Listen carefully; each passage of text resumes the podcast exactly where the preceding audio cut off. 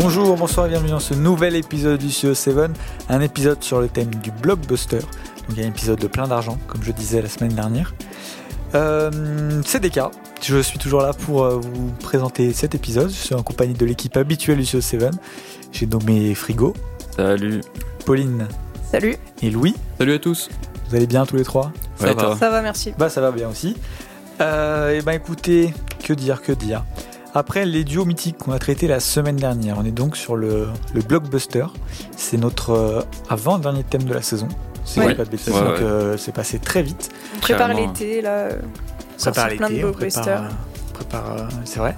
Mm. pour ça qu'on a pris les blockbusters d'ailleurs. Bah oui. Et donc, euh, bah, c'est la première partie. La première partie, c'est la partie de discussion. On va défricher le thème, un peu en parler. euh, euh, c'est un petit peu libre. Et dans une semaine, on aura la seconde partie où Pauline, Louis et moi, on va choisir un épisode qu'on va vendre à frigo. Faisons un un film. on va choisir un film, pardon, qu'on va vendre à frigo. Il va voir les trois films, dire ce qu'il a préféré. Et puis, euh, voilà. Avant de commencer la discussion sur le blockbuster, on va avoir les retours de frigo Mhm. sur euh, l'épisode du western. Ouais. Euh, pour cet épisode, moi j'avais choisi Mix Cutoff de Kelly Richard. Pauline, tu avais choisi La Bad de Grégory Cortez. De Robert M. Young. Merci. Et Louis, tu as choisi Le Bon, La Brute et Le Cinglé de Kim Ji-won. C'est ça. Alors, euh, je le préviens, comme à chaque fois qu'on risque, on va sûrement spoil. Oui, on va sûrement se Euh, donc on Pas va possible. spoil. Donc euh, il y a les timers, hein, si vous voulez passer, passez à la suite. Mais, euh, mais voilà. Et puis bah frigo, euh, tu peux y aller. Eh bah écoute, let's go. Euh, je vous propose de commencer du coup par Mix Cutoff. Euh... ouais, DK, fait pas cette tête, c'est pas si grave. Non. Euh, déjà, je- juste, je viens de penser à un truc. Mhm. Mais euh, en fait, la traduction française te résume le film du titre. C'est la dernière piste. Et en vrai, ça résume un peu le film. En vrai, au final, je viens d'y penser. Euh, le but d'un titre. Ouais, mais c'est un peu nul du coup. Enfin, entre le raccourci de Mick et la dernière piste, il y a quand même un fossé, gros. hein. Oui, bah, je suis d'accord. Mais euh, ouais, je viens d'y penser. D'accord. voilà. Euh, que dire de ce film? Euh, Ce fut long à regarder. En Ah vrai, c'était c'était long à regarder. Euh, J'ai pas été dérangé que ce soit un film contemplatif, en vrai, en toute honnêteté. Ouais. C'était quand même assez cool euh, à regarder. Puis même ce ce format, comment il s'appelle déjà? C'est euh, l'Académie Ratio. Académie Ratio, il, est, tiers, euh, ouais. il est très très cool, vraiment très très cool. Euh, après bon, je, je partage peut-être euh, ton point de vue sur euh, mon écran qui est un peu petit pour ce genre de film, mais bon, je- en vrai, j'ai pas énormément de choses à dire parce que j'ai pas été pris par le film, mais du coup, je vais juste tirer des points négatifs et positifs parce qu'il faut le faire.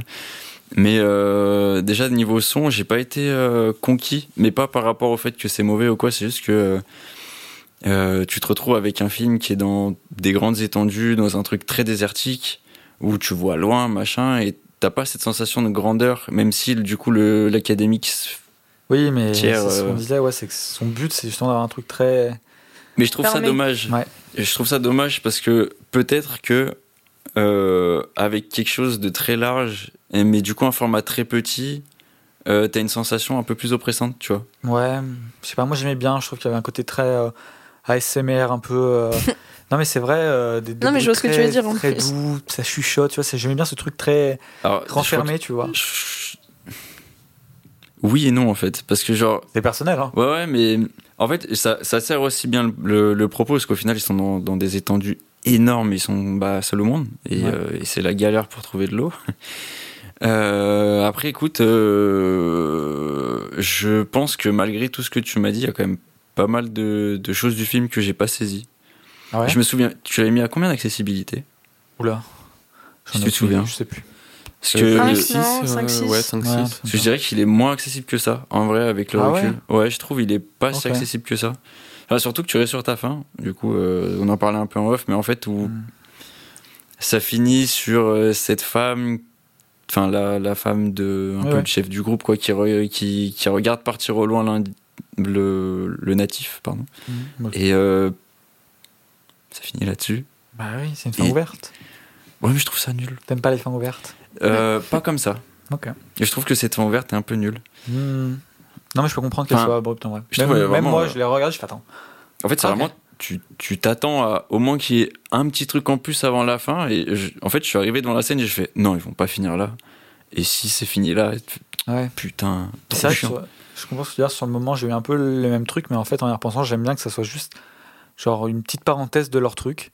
Mm. Et qu'en fait, t'as juste vécu ça et, et puis voilà, il n'y a pas besoin de plus. Enfin, quand on disait que c'est un film où il se passe rien, euh, il se passe rien. Ouais. Et je trouve que c'est très bien justement que ça commence comme ça, ça se termine comme ça, et en fait, c'est passé comme ça, et, et voilà. Et en, en vrai, il se passe rien, mais il se passe pas rien non plus, tu vois. Parce Bah que oui, du coup, le film, il prend quand même le temps de te narrer euh, bah, la galère de ces gens euh, bah, qui, qui, qui, qui en chient sa mère dans le désert. euh, dans le désert D'ailleurs. Oui, Ouais, plus ou moins. Euh, avec leur, euh, leur carriole, euh, chariole, je sais pas comment on dit, euh, bref. Et qui finissent. euh, ouais, ouais. Et qui finissent euh, bien en galère, du coup, à la fin Mhm. du film. Euh, bon, après, il y a des personnages détestables, mais c'est normal. Du Oui, coup, euh, bon, euh, le, le racisme notoire euh, ne sera pas évoqué, ce que. Enfin, surtout que c'est trop bizarre. Mais pas le sont- racisme de l'œuvre, le racisme des personnages. Ouais, ouais, ouais. Ouais. Mais d'ailleurs, il y a une position que je saisis pas. Laquelle? Bah, j'arrive pas à savoir euh, comment il se positionne ce film par rapport à qui, en gros. C'est-à-dire que, euh, enfin, tu vois, on en avait parlé du coup dans la première partie où, euh, tu sais, Genre partie les- du western. hein. Ouais, première partie du western. Où, euh, du coup, le, les personnages natifs américains, donc les Indiens, euh, ils sont très proches de la nature, machin et tout, et qu'ils sont un peu montrés en bêtes. Mhm. Et là, du coup, c'est totalement ça. Mhm. Mais j'ai l'impression euh, que ça tire plus en, du côté des colons, tu vois. Je sais pas Euh, comment dire, en fait. Je trouve je que la, position, elle est un peu ambiguë sur, euh, sur ce truc-là. J'avoue que je vois pas ce que tu veux dire. Je vois pas en quoi la position est ambiguë pour le coup. Bah, j'arrive pas à savoir euh, où le, enfin, vers quoi le film veut me faire pencher en termes de quel côté il choisit? Ça, me semble, euh, ça me semble assez, euh, assez explicite en vrai. Enfin, En je vrai, sais pas, t'en penses quoi Je trouve pas. Je sais pas, le film il m'a juste fait vibrer, je me suis pas posé la question. Non mais non, je rigole. Non, en vrai, euh, le, je trouve que un truc du film, c'est que hum, il, il s'attarde pas spécialement à créer un, un protagoniste. Mhm. Enfin, tu vois, c'est surtout le groupe que tu suis. Et du coup, peut-être que ça a pu créer ce truc chez Frigo de. Tu sais pas euh, derrière qui t'es, entre guillemets. Ouais. Mais en même temps, je trouve que par rapport aux natifs, euh, moi, j'ai pas trouvé ça très ambivalent pour le coup, mais. ouais, surtout que le but du film c'est vraiment d'étudier les un peu les rapports de pouvoir, les, Oui, voilà, les ça. relations entre chaque personnage. Et pour moi, ça me semble assez évident que t'as euh, bah, les femmes et l'Indien qui sont dans le même côté. Mm. Et, euh, et qu'en face, t'as euh, bah, t'as les, les blancs et les hommes qui sont de l'autre. quoi. Enfin, En même temps, pas trop, parce que c'est plus, plutôt t'as la femme du mec qui décide tout, qui est de son côté, ouais. mais personne veut de lui à part ça, tu vois. Bah, il y a quand même d'autres femmes aussi qui se mettent de son côté. Pas vraiment. Pas autant qu'elle, mais quand même. Pas vraiment. Elle le voit quand même comme un animal. Elles, euh, elles Bah, sont après- loin de lui. Bah, euh, il a faut pas lui parler, tu vois. Bah, parce que c'est aussi c'était aussi une réalité de l'époque. Oui. C'est-à-dire que c'est pas euh, les hommes euh, étaient racistes et ne voulaient pas euh, des natifs américains et les femmes étaient. Enfin, Non, mais je suis le d'accord. racisme allait aussi de, de Je suis d'accord. Mais il y a quand même un parallèle, je trouve, entre les, les minorités euh, dans le film, qui sont les femmes et le natif, et les deux ont, sont un peu mis en relation. Et que ce que je disais, c'est qu'ils se comprennent par cette position aussi de opprimé. euh. donc moi, je trouvais. que- Ouais, non, je sais pas de ce côté-là. Moi, je trouve il y a vraiment Ouais. genre juste du coup cette femme. J'ai oublié son nom euh, du personnage euh, qui Ouais, je sais plus non plus. qui est vraiment euh, en fait qui est vraiment mis en parallèle elle avec du coup l'Indien, mais pas le reste en gros. Mais tu vois bien que c'est de ce côté à elle qui est mis en avant. C'est elle qui prend la décision finale, c'est elle, c'est sur elle et l'Indien que finissent le plan, c'est eux qu'on Ouais. suit.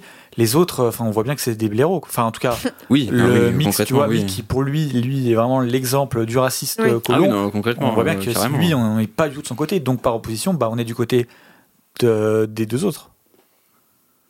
Enfin, je Je trouve vraiment pas, film ambigu là-dessus, donc j'avoue que. je sais pas, moi, je, je sais pas, j'ai pas réussi à saisir en vrai la, la- le, le parti pris qu'il prenait en gros.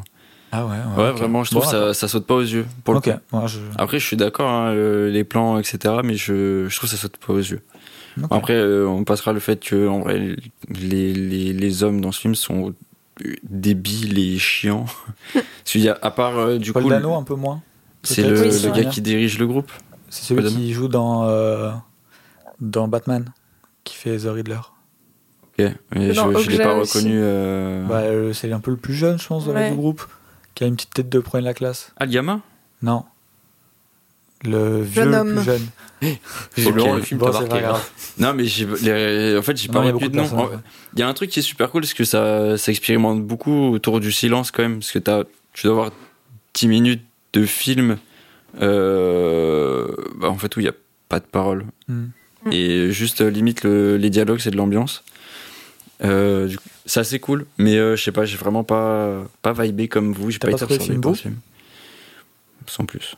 Ah ouais Ouais, euh, j'ai pas, tellement franchement, j'ai pas été transcendé. Je trouve que euh, la photographie est tellement belle. Bah, les plans sont bien et euh, La couleur, enfin, moi, c'est vraiment la couleur. euh, pas, pas quand transcendé tu vois les couleur. femmes qui se baladent avec leur, leur tenue très colorée dans, dans ce fond euh, désertique, enfin, je trouve que c'est magnifique, quoi. Pas, pas été conquis. Bon, bah tant Pas pis. été conquis. Hmm. Mais du coup, j'aurais pas grand chose de plus à dire. Bah après, c'est ce que je disais, hein, c'était que ce choix était un peu qui tout double. hein. Ouais. Soit t'allais vibrer comme Pauline et moi, euh, bah du coup, Louis, tu l'as toujours pas eu. Non, non, Ouais. non, malheureusement, euh, je l'ai toujours pas vu. Euh, soit t'allais euh, pas kiffer, quoi. D'ailleurs, euh, depuis l'enregistrement avec Deka, on est allé voir euh, Showing Up, le dernier film de Kelly Richard.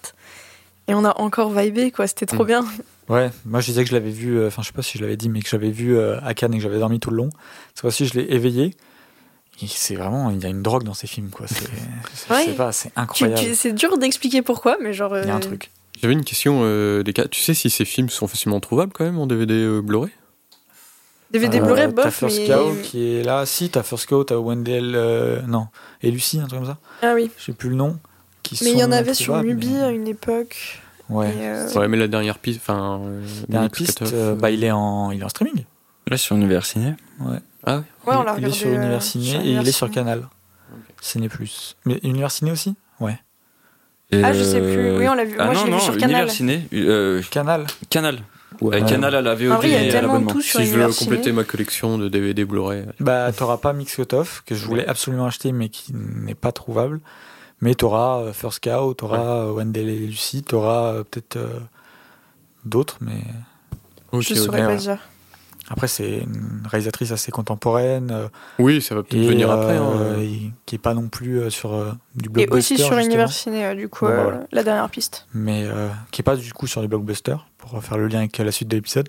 Donc, bah ouais, je pense que c'est plus compliqué aussi peut-être de la mettre en avant, mais je pense que plus elle va faire des films, plus elle va prendre de l'importance, et à un bout d'un moment, Oui. quelqu'un commencera à Mm. éditer tout ce qu'elle a fait. C'est ce que je pense aussi. Ouais. Ouais, y a moyen. Ouais, Ouais. ouais, c'est sûr.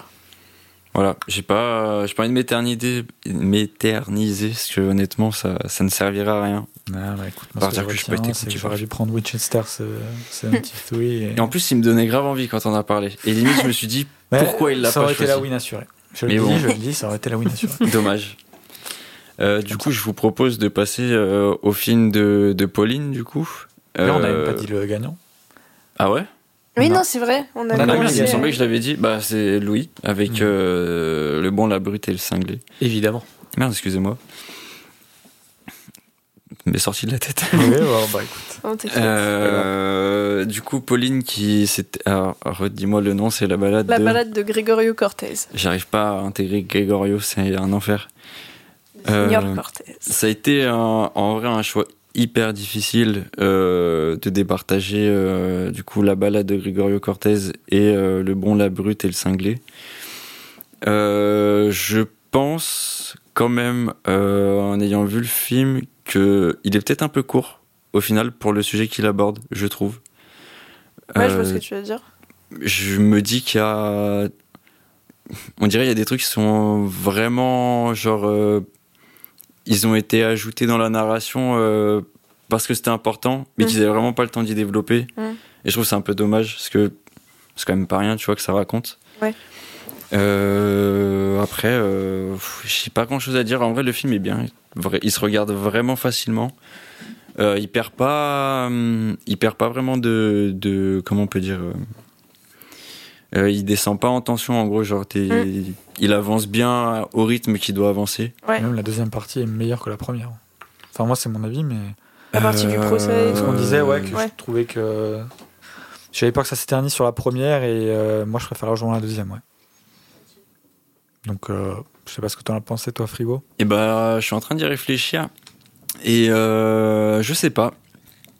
Parce que limite, je me disais que la cavale, elle se terminait trop vite. Ah ouais? Ouais. Bah Mais en fait, après, je pense que c'est aussi la réalité, tu vois, mine de rien. Parce que, euh, bah, euh, du coup, visiblement, il s'est rendu, donc au final, bah, ça s'est arrêté euh, net et ça s'est arrêté net, quoi. C'est c'est comme ça, j'ai envie de dire. Mais euh, je trouve que, euh, surtout, à partir du coup du, de la deuxième moitié du film, entre guillemets, euh, donc tout ce qui est euh, autour euh, du moment où il est fait prisonnier et son jugement, euh, même d'un point de vue de la réalisation, en fait, c'est surpoussé. Genre, t'as beaucoup de surcadrage. Ouais. Où euh, bah, t'as la caméra, où ça te fait un premier cadre, et t'as encore un autre petit cadre dans ce T'aimes cadre bien où ça t'as juste sa tête. Hein? T'aimes bien les surcadrages? Euh, Non, mais c'est des trucs que je suis Ah. content d'y remarquer. Enfin, c'est- je sais pas, j'aime bien ou j'aime pas, mais c'est juste, j'étais là en mode, ah ouais, trop cool, tu vois, d'avoir fait ça en vrai. Frigo devient expert. hein. Non, mais Non, croyez je- pas, il y a beaucoup de choses que je vois. mon- hein. À mon choix de l'épisode d'avant, je me dis que s'il aime bien, Ah oui. c'est le genre de Ouais. truc qu'il va, il va les remarquer toutes les 10 secondes, il va faire. Putain, j'aurais dû prendre l'Aventura. Mais Ouais. c'est un truc qui fait qu'en vrai, la mise en, tu, tu vois que la mise en scène dans ce film, elle a vraiment été travaillée, tu vois. Mine de rien. Enfin, genre, elle est, elle est vraiment Mhm. très bien travaillée. Et euh, il y a beaucoup de trucs qui sont, euh, qui sont quand même super intelligents et de la manière dont c'est fait. Euh, juste, je trouve quand même à des moments le, le fait de pas traduire tout le temps, Ouais. c'est un peu chiant, mine de rien. Même si t'as Ouais. as la traductrice, je suis d'accord que ça part sur euh, du coup un malentendu de traduction. Ouais. Et Ouais, à mais- des moments, je m'en serais un peu passé, tu vois. Ouais, mais quand il parle euh, espagnol, enfin, c'est traduit souvent juste après. Donc, euh, Pas tout le temps. Ouais. Et à des moments, je me dis, ah, euh, tu vois, par Ouais. exemple, il y a, il y a le moment où il, il rejoint un mec en plein milieu du désert, euh, il partage la nuit à manger. Mm. Même si en soi, en, en vrai, ils disent rien, parce que c'est juste un mec qui parle tout seul et un autre mec qui, qui essaye de parler à quelqu'un qui le comprend pas, tu vois. J'aurais bien aimé savoir ce qu'il dit. hmm. Et enfin, là, après, c'est c'est vraiment purement personnel, tu vois. Mais oui, voilà. parce qu'après, du coup, c'est le propos, il est tout sur euh, l'incompréhension, Mm. comment se comprendre quand on parle pas la même langue, etc. Donc, euh, c'est totalement volontaire euh, de pas sous-titrer. Ouais, je suis d'accord. Mais après, je sais pas, j'ai pas, euh, je sais pas comment dire, j'ai pas eu une, euh, en vrai, une, une grosse flamme, n'empêche, dans, dans ce film. Mm. J'ai vraiment bien aimé le regarder. Je trouve, je pense que c'est les mêmes, pas dire important, mais vraiment bien à regarder, tu vois, genre, euh, ça donne un petit peu de contexte sur des trucs qui se sont passés, etc. Ouais. Même pour la musique, je savais même pas que ça existait, euh, que du coup son histoire elle était contée en musique Ah oui. euh, et que ça se passait encore maintenant. Mais euh, ouais, je, je je saurais pas quoi dire de plus. Euh. Bah, genre, tu Ouais, l'as apprécié comme objet d'étude, mais ça t'a pas forcément ouais, voilà, emporté plus que ça. c'est ça. Ok. Je trouve ça déjà bien parce que Ouais. c'est un Ouais. film qui est pas forcément dans les plus accessibles du western. Ça va. Ça va. Ouais, honnêtement, Ça, ça, va. va. Non, mais ça va, mais je veux dire, c'est. Ah, c'est pas un western très connu en fait. C'est pas, c'est pas très connu, c'est pas ce à quoi tu penses direct quoi. et tout. Et, et en vrai, il y a des gens qui n'aiment pas aussi les, les styles de réalisation naturaliste et je savais pas euh, où se placer Frigo par rapport à ça. Ouais. T'as vu les parallèles un peu que je faisais, à- que je faisais avec euh, The Office ou pas? Non. La caméra très mobile euh, qui est portée euh, vraiment. Euh, bah, ça faisait quasi Non. documentaire en fait par moment. Ouais, mais euh, non, en vrai, ça m'a pas, ça m'a pas choqué. Juste, euh, ouais, ils font des drifts de cheval à des moments. Enfin, on- J'en parlerai du coup dans le film d'après euh, par rapport aux animaux. Ah Euh, Juste, je viens Oui. de me faire penser, mais le, par contre, le, vraiment, le, le, le personnage du, du, du faux traducteur, au final, euh, Mm. Enfin, euh, du coup, cette personne a sûrement existé, mais quel bouffon, quoi. C'est c'est une catastrophe. Il- Oui, mais tu vois bien que, comme on disait, c'est pas qu'un quiproquo. Il le fait Ah exprès. non, il le fait Ah oui. exprès. Ah non, mais je dis pas le contraire. Enfin, vraiment, ce que tu disais en mode, oh, ce qu'il a dit sur ta mère, j'aurais pas aimé et tout. Ouais, mais c'est quand Ouais. il dit. euh, il a dit, euh, je sais pas quoi. euh, qu'est-ce qu'il dit Je sais plus en gros. Ou l'autre, il, il dit en gros non, ou je sais pas quoi. Il lui dit, euh, bah, il faudra aller le chercher, ou un truc comme ça. Mm. Alors que Ouais. pas du tout ce qu'il dit. Enfin, Ouais. bon, c'est plus très clair, mais les gens qui ont vu le film. Euh, Oui, oui. Et du coup, euh, Ouais. en, en vrai, il y a des trucs vraiment, ça fout, ça fout la haine quand tu les vois. Enfin, surtout que c'était juste des bouffons sous alcool qui se sont tirés dessus pour la plupart euh, dans les malentendus. Donc bref, voilà quoi. Je crois qu'il faudra qu'on fasse un épisode classement des personnages que Frigo déteste. Ouais, vraiment. Ouais, mais je pense savoir qui gagne. Ah Quoique, on n'a pas fini tous les. J'ai pas encore Oui. vu tous les films de cette Ouais. saison.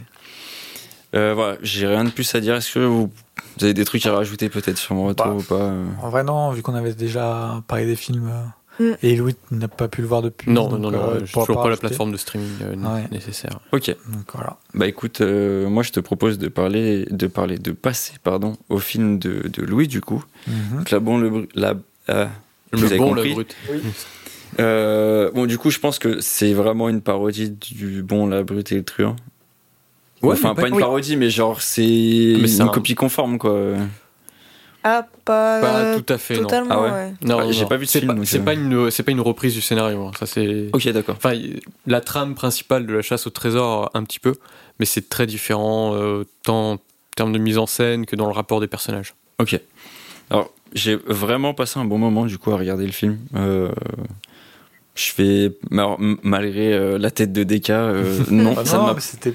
Il n'y avait pas que moi, enfin avec Pauline, on Ouais, n'avait pas mais non, en fait, je mais- j'ai pas du tout été choqué par euh, ce montage trop rapide. Ah yes.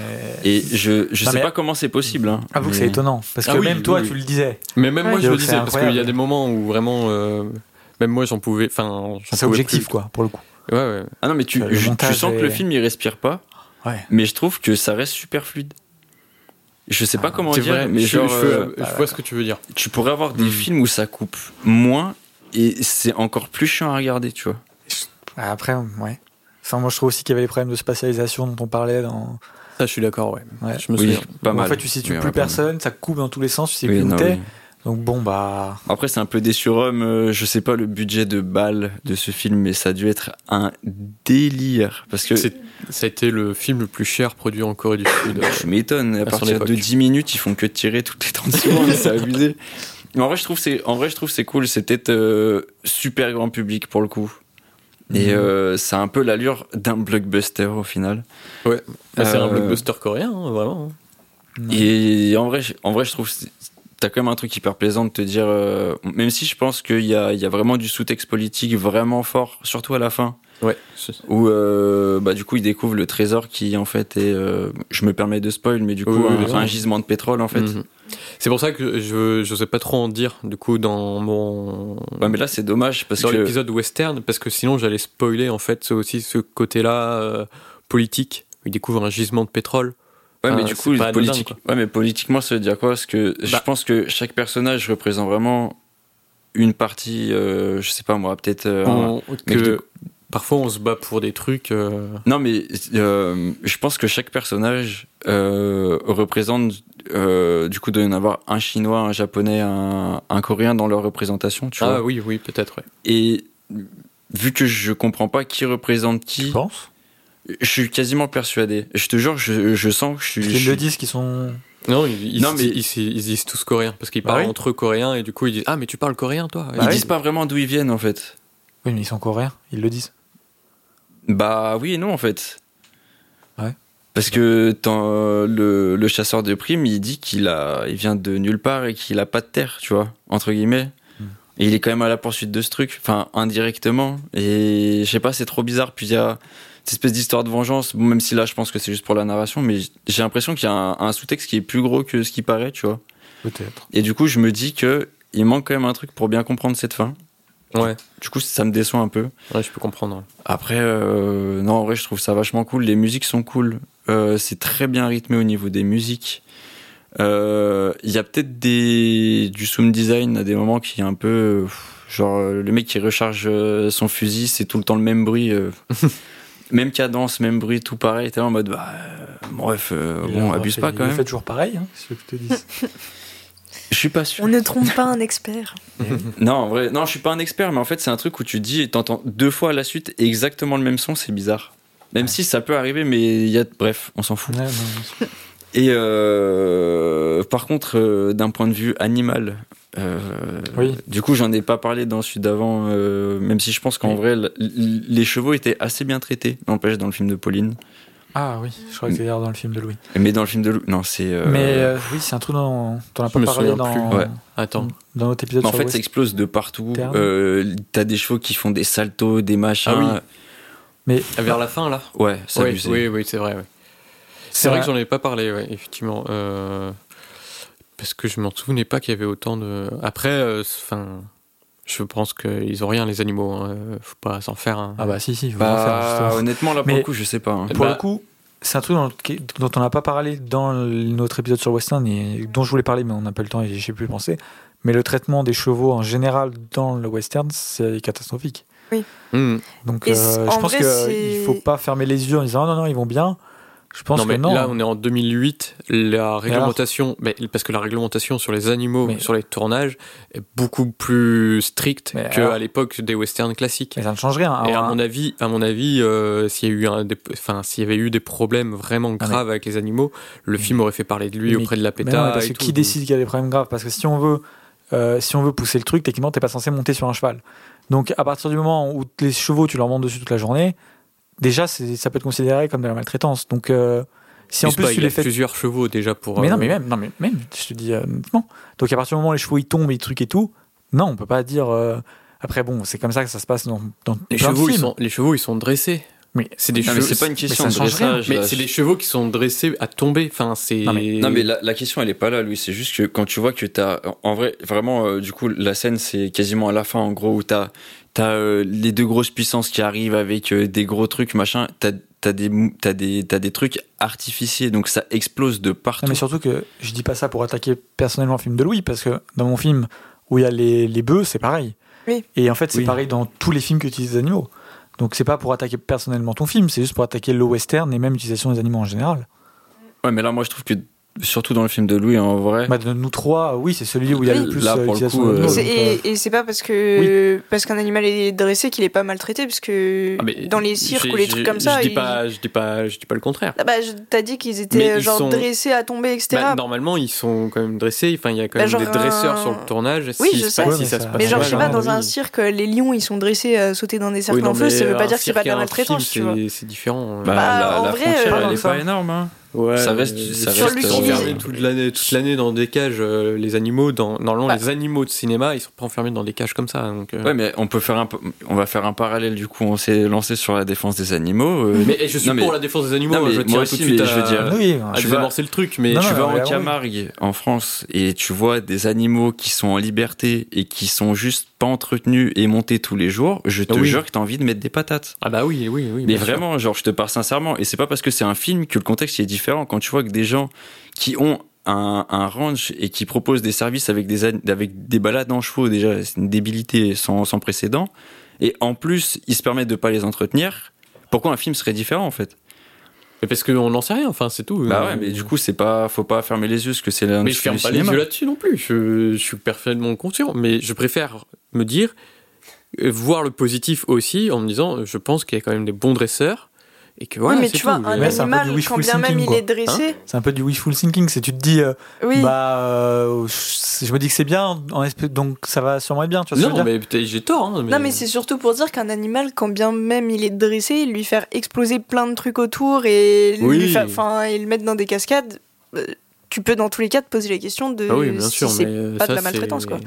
Et puis Ça, surtout, il y a plein de films qui font, le, qui font ça. Ah hein. oui, Ah, mais on mais oui, pas est pas en train de-. C'est pour ça que je te dis qu'on n'attaque pas ton film personnellement. Bah, Mais Non, non, pas je vois- personnellement, c'est juste que- personnellement non, c'est on parle vraiment. En plus, je l'ai resitué justement dans le premier épisode où j'ai pas parlé du traitement des animaux dans le et western voilà, mais oui. et où je voulais le faire. Donc c'est pas j'ai même parlé de mon propre film où il y a les Ah bœufs non, qui mais tirent euh, le truc. ok, ok. Mais euh, après, je m'appuie de un- ton film parce que c'est le plus parlant en fait, Oui. pour le coup. Oui, dans les Où trois. là. t'as vraiment Après, des. oui, en plus t'as gagné Louis. Quand C'est- même. Donc euh, ça voilà. explose à droite, à gauche, machin et tout. Les chevaux ils font des saltos. Tu te dis, ouais, ils sont peut-être éduqués, mais pff, ça craint, tu vois. Mine de rien, ça craint. Après, Mm. euh, je pourrais dire pareil dans le film de, de Pauline. En vrai, ils sont. Ils ont l'air d'être bien traités, mais tu regardes la gueule des chevaux, on dirait qu'ils sont apeurés tout le long du film. hein. Et c'est pas rassurant, tu vois. Et c'est pas normal Non, que, pas que ce soit comme ça. Ah, mais euh, cette scène de fin, enfin, du coup, en dehors de ça, en vrai, cette scène, elle est quand même vachement cool. Elle est cool. Parce que Je trouve que c'est quand même super bien réalisé. Enfin, c'est bien mis en scène. euh, c'est chorégraphié vraiment de manière euh, très cool, je trouve. Et, euh, et puis voilà, quoi. Ça fait euh, un bon défouloir, on va dire, euh, d'avoir un film qui explose autant et qui fait piou-piou tout le temps. Donc voilà. Ouais, parce qu'en en vrai, t'es celui Celui- qui a fourni le truc le plus nerveux, quoi. C'est vrai. Nous Mm. trois, vrai. nous, on était un peu, euh, c'est un peu mou, quoi. Donc je pense que vu que tu voulais un peu de nervosité pour les westerns, euh, tu t'es trouvé avec les deux ouais. mous là. Mm. Tu t'es dit bon, au moins il y a de la nervosité, euh, ça peut Après, quoi. toi, tu disais que c'est un anti-western ton film aussi. Oui, oui, Oui. et Justement, à cause. qui tout double, quoi. Tu vois, peut-être que j'aurais une chevauchée, une poursuite plus longue. Peut-être. Ouais, était plus content. Euh, attends, juste, je viens de. Oh putain, ça m'est sorti de la tête. De Dommage, quoi pour- Là, j'avais un truc à dire encore, mais euh, j'ai perdu. Et oui. Dommage. Note de découverte Euh, bah, je sais pas, je viens de me souvenir ce que je voulais dire Ah, donc, avant la note de découverte. Euh, n'empêche, je me suis aperçu en regardant ce film que euh, on était vachement trop habitué à la violence, mine de rien. Parce que, en vrai, on a que des gens qui se tirent dessus. Ça, on va dire, ouais, machin. En vrai, c'est ultra violent quand tu penses. Ah bah oui. Non, mais en, en vrai, je me faisais vraiment la, la réflexion où, bah, enfin, en vrai, tu les vois tirer toutes les 30 secondes, c'est banalisé à mort. T'es là en mode, ouais, trop cool, je veux un fusil et tirer sur des gens, tu vois. Ah, C'est aussi ce que disait, Pa- disait Pauline, pardon, sur la violence aussi dans le cinéma euh, coréen. Je crois que tu parlais de ça. oui, Oui. dans l'épisode, oui. Et en vrai, j'étais en train de me dire, parce qu'il y a quand même à des moments où t'as du sang, machin, je me dis, mais quand même, mine de rien, ça a l'air d'être tout public, mais c'est quand même ultra violent, tu vois. Et je trouve que j'ai trouvé ça marrant, en fait, de me dire, en vrai, je me suis habitué à des trucs qui, je les vivrais, je, j'aurais sauté d'un pont, tu vois. Ouais, après, Ah bah oui, c'est C'est comme ça. Mais euh, voilà. Puis la société est violente. Et la société. Exactement. Et euh, du coup, en note de découverte, euh, en vrai, j'ai envie de vous faire chier. Je vais mettre un 4. Ouf. Ah parce ouais. que je m'attendais à voir que des westerns et j'ai vu un anti-western. Ah non, mais ça va. ah bah voilà, ça retombe Là, sur c'est- moi. en C'est vrai que qu'on n'avait pas Oui. une sélection. euh, De western très classique. Même ouais. toi, pendant l'épisode, t'as dit En vrai, j'ai la mort. On a choisi des films, on est Oui, trop oui, allé oui. aux extrêmes. Et Bien bah, tiens. Bah, saison 3, il faut remettre le, On va remettre le le western. Ouais, spaghetti. Ouais. Ouais. Mais je vous ai dit, hein, s'il n'y a pas de Johnny, j'annule l'épisode. Bah, il sera annulé parce qu'il y aura. euh, pas repas. bah, Bah, je vais prendre. Johnny comme ça je vais gagner et puis voilà. Ah ouais, bah oui. Mhm. Bon, et bah écoutez, La on fin peut s'arrêter là pour, euh, Ouais. Mm. pour le retour de Frigo avec cette victoire de Louis, donc qui égalise, euh, qui revient au niveau de Pauline. Ouais. Et euh, je crois à deux longueurs de moi. Si c'est c'est bien ça? Je crois, ouais. Aucune Donc, notion. euh, euh, Il va nous rester Cet épisode. trois. Trois, Trois films. Trois films. Donc, euh, si l'un de vous fait un sans faute, euh, il y aura une victoire. Et sinon, on peut encore avoir une égalité. Enfin, c'est. Ouais, ouais, en Voilà. vrai, il y a plus de tension que prévu. Bah, en vrai, si j'en ouais. gagne un des trois, c'est gagné pour moi. Oui. Mais eh, rien n'est fait. Hein. C'est- Rien n'est fait, rien Franchement, n'est fait. euh, les trois films d'affilée peuvent arriver. Euh, J'avoue Ouais. qu'il y a peu de chance, je pense, pour Pauline, vu son choix du dernier. Mais Écoute, on sait jamais. On sait on jamais. verra, on Écoute, verra. il a choisi euh, le C'est film vrai. de Louis alors que tous les deux on était moins chauds dessus. Alors, C'est vrai, euh, non, mais c'est c'est vrai. pour ça. C'est pour ça. On ne sait jamais ce qui peut arriver. Bon, les blockbusters, l'argent Ouais. qui coule à flot, mhm. ouais. les, les foules au cinéma, euh, au cinéma surtout. euh. tout ça, tout ça. Qui veut. Est-ce que tu as une question? Frigo, Euh, pour commencer. Mais qu'est-ce qu'un blockbuster? Eh ben, écoute, euh, qui veut répondre à cette question? Eh ben, un blockbuster, c'est un film à gros budget. Voilà. Hop là. Et Hop. bah, Eh j'ai ben, la semaine allez, prochaine. semaine prochaine. non, c'est un, hum, donc c'est un film à gros budget, donc euh, qui à la production demande énormément d'argent à se faire et qui normalement doit rapporter énormément en termes de box-office. Mm. Donc c'est comme ça que c'est vu. Mais à l'origine, c'est euh, vraiment le blockbuster hollywoodien des années 50. C'est juste un film qui coûte cher. Juste pour préciser, le, le box-office, c'est les recettes sur les gens qui vont au cinéma. Voilà. Parce qu'un film a d'autres manières de rapporter de l'argent, par la suite avec son exploitation euh, DVD. euh, DVD euh, sur les plateformes, etc. Alors que le box-office, c'est vraiment euh, les gens qui vont en salle. Ouais, donc il faut vraiment que aux deux extrémités du film, il y ait de, de l'argent, quoi. Des thunes, ouais. Et en gros, si Et- le film a peu de peu d'argent au démarrage et mais fait un- une réussite incroyable, comme c'est arrivé avec des films qui qui euh, enfin qui font je sais pas fois combien sur leurs recettes, c'est pas un blockbuster. Par exemple, Paranormal, pour prendre un non-blockbuster, Paranormal Activity est un film qui a coûté que dalle à se Ouais. Genre euh, un peu moins de 100 000 dollars, je crois. Donc c'est que dalle. Et il a rapporté euh, plus du double. Ah oui, mais c'est pas non plus euh, encore, on n'est pas sur des. C'est déjà vu On est Oui, euh, même mais on est pas plus sur de. des On est, on catégories a enfin, rapporté plus du Ouais. double, non, pas plus du double. Qu'est-ce que je raconte Il a rapporté euh, quasiment euh, 10 millions de dollars. Enfin, Ouais. il a Oui. rapporté des millions et des millions de dollars, alors que Il a Ouais, multiplié voilà, les quand même sur des zéros. chiffres assez Mais- bas. On n'est pas sur un blockbuster du coup, Ouais. Ouais, ouais. parce que le film ne coûte pas cher à la base. Et, Et- puis l'inverse aussi. Et si l'inverse tu mets aussi. beaucoup Oui. d'argent dans un film et qu'il flop, c'est pas un blockbuster. Ok. Et oui. Alors, par Et- contre, vas-y, Vas-y. vas-y, vas-y. vas-y. Non, il y a un- une notion aussi qui, qui rentre euh, pas mal dans le blockbuster, mais peut-être plus euh, actuelle, on va dire. C'est euh, le casting. Ouais. Et euh, généralement, euh, les blockbusters, euh, t'as des grosses têtes d'affiche, etc., Voilà. Mm. qui coûtent aussi de l'argent, parce que bah, les acteurs les plus connus sont généralement les plus payés. Et, euh, et euh, parce que c'est quelque chose, mais je, enfin, je pense que on va développer un peu dans cette discussion, mais Ah, vas-y, Bah, vas-y, développe. bah, quand tu fais un film qui coûte de l'argent, donc tu as envie de gagner de l'argent, Voilà, du coup tu prends des acteurs, des grosses têtes d'affiche qui te coûtent cher, mais qui attirent les foules. Et euh, du coup, euh, c'est un, un pari pour capitaliser sur euh, des noms, tu, pour, en disant, bon, bah ça c'est un nom qui ramène les gens en salle. Et, et- et voilà. Donc en soi, c'est un peu logique aussi de, de souvent retrouver des gros castings à la tête de blockbusters. Tu parles comme le choix de Mr. V pour faire un Autobot dans le dernier Transformers ou pas? Ça, c'est du Star Talent. euh, C'est encore différent. Est-ce que Ça- du coup ça peut être lié euh, de choisir par exemple euh, des influenceurs pour faire des doubles? Oui, Enfin, des doublures ou des Si, trucs comme ça. C'est souvent, euh, bah, c'est souvent sur les blockbusters que les euh, productions de doublage euh, français font appel à, des, à, ce qu'on appelle du star talent. Donc en gros, c'est de prendre un acteur ou un influenceur très très connu pour faire une voix ou un caméo vocal euh, en doublage Pour avoir son nom sur l'affiche. Oui, oui. et pour avoir son nom sur l'affiche. Euh, bah, L'exemple sur la com. l'exemple de Mister V pour euh, le prochain Transformers. Euh, moi, j'avais l'exemple de Squeezie à l'époque. pour Ratchet euh, et Clank. pour Ratchet et Clank ou pour Bob l'éponge, alors qu'ils font, qu'ils fait une mouette avec Cyprien Et même dans, Ouais. et Natou. Dans Spider-Man Into the Spider-Verse, il y avait des footballeurs Il y euh, avait qui faisaient Olivier. des voix qui. Ah qui- ouais ouais. Oui, il y avait Olivier Giroud en bouffon vert. Ah ouais. voilà. Ouais, et il y avait un autre footballeur aussi, Oui, je crois, je sais euh, plus lequel. Je mais, sais euh, plus qui faisait le scorpion. Mais, Mais, c'est euh, vraiment des voix qui sont. Ils sont là. Non, mais je je sais pas sais. pourquoi non. Griezmann, c'était sur euh, Lego Batman. Ah. Ah oui, voilà. Mais c'est des mecs qui sont là 5 minutes, mais après tu peux jouer dessus sur la com. euh. Mais c'est ça. Et en fait, du coup, t'as euh, sur l'affiche avec la voix de. Ouais. Et euh, Denis Brognard récemment aussi avec euh, Crypto, le film Crypto. Ok.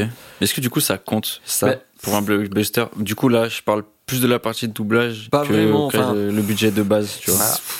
Non, c'est-à-dire que Pas vraiment. Moi, je les blockbusters font ça, débat. mais t'es pas obligé de faire ça pour avoir un blockbuster. Ouais. Oui. Tant qu'à la fin t'as de la thune et qu'au début t'as de la thune. Non, mais je suis d'accord, mais je trouve que ça compte dans le sens Mais- où euh, une des choses, du coup, importantes dans le blockbuster liées à ces questions d'argent, c'est la com. Oui, c'est Oui. euh, c'est ça. La- dessus. Et, et du coup, je trouve que oui, t'es pas obligé d'avoir ça pour avoir un blockbuster, mais euh, ça rentre euh, dans le, la logique du blockbuster de Ouais, c'est d'avoir le- ça. mais- c'est la logique du marketing en fait, et qui est un- maintenant aujourd'hui aussi une, euh, une caractéristique très forte très du blockbuster. Bah, Sur des blockbusters comme Indiana Jones, je sais pas s'il y a eu Star Talent, tu vois. Non, mais Non, c'est très récent euh, parce que euh, parce que euh, le- les choses évoluent. Avant, il y avait Oui. pas d'influenceurs, tu vois. Après- C'est ça, donc c'est pas une obligation pour un Non, blockbuster. Ah, j'ai mais jamais ça, dit que c'était une obligation. J'ai dit que ça rentrait dans la ça logique rentre du dans la blockbuster. logique du marketing qui existe depuis Ouais, euh, des bah ça, années et oui. des années en fait. Tout à fait. Mais le Star Talent, c'est aussi autre chose qui se rapporte plus au doublage français que vraiment blockbuster dans sa généralité, tu vois. Parce que tu, enfin, il y a du Star Talent un peu partout. Enfin, même dans les dessins animés qui sont pas forcément considérés comme des blockbusters, il y a parfois du Star Talent. Comme euh, le dessin animé de Snoop Dogg. euh, Pas du tout la Il a fait, euh, ça n'a rien à voir, mais euh, il, a, il a fait un dessin animé pour enfants. Snoop Dogg? Ouais, Ah, et c'est lui le personnage principal. Quel rapport avec les Bah, euh, avec quoi? Avec les blockbusters Quel Je sais pas, vous avec les parlez, de, vous parlez de dessin animé et de gens connus. Ah, Ah oui, d'accord.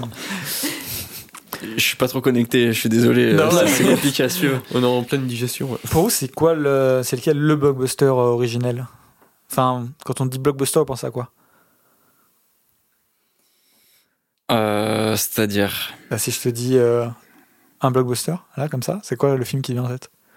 Je pense que j'ai Jurassic Park qui me vient en tête. Ah ouais en termes de. Là, en parlant de. Du coup, euh, genre dans les premiers, tu vois, peut-être, j'ai Jurassic Park. Ok. Sinon, blockbuster de maintenant, en vrai, euh, Fast and Furious. Vraiment, euh, c'est Ah ouais devenu n'importe quoi.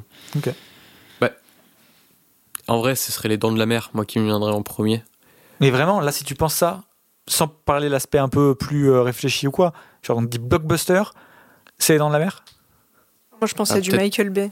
Peut-être pas, non. Ouais. Transformers Transformers, ouais, ça viendrait. ou Avatar récemment. Ou Avatar. Ouais, ou même euh, en vrai euh, Endgame.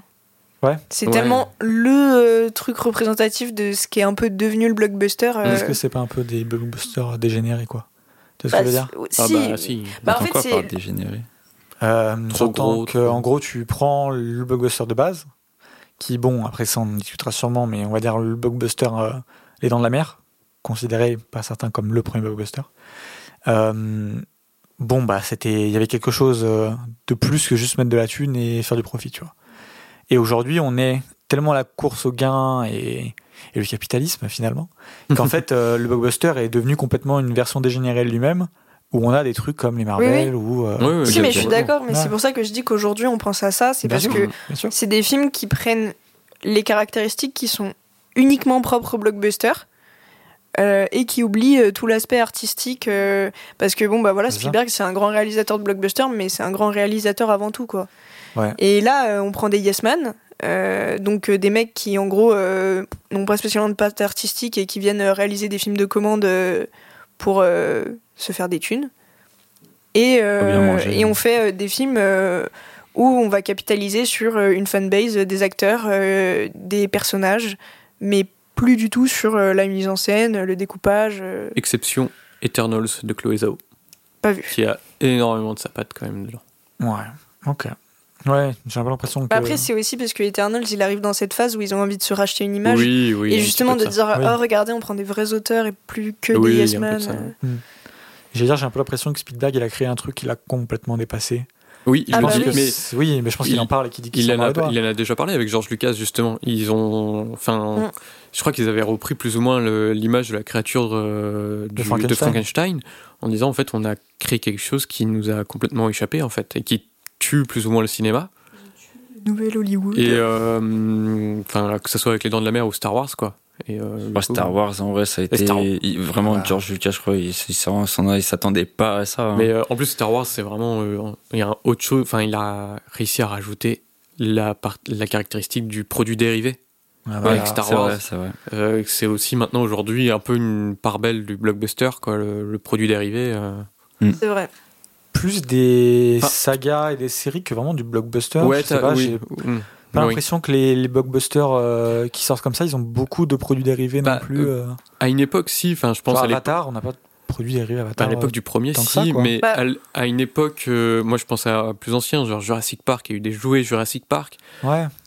Ouais, Pas forcément une Culture, saga, tu pareil. vois. euh, Pas forcément de Total- produits dérivés, mais après, ça va être des trucs où, genre, Ouais. euh, t'as.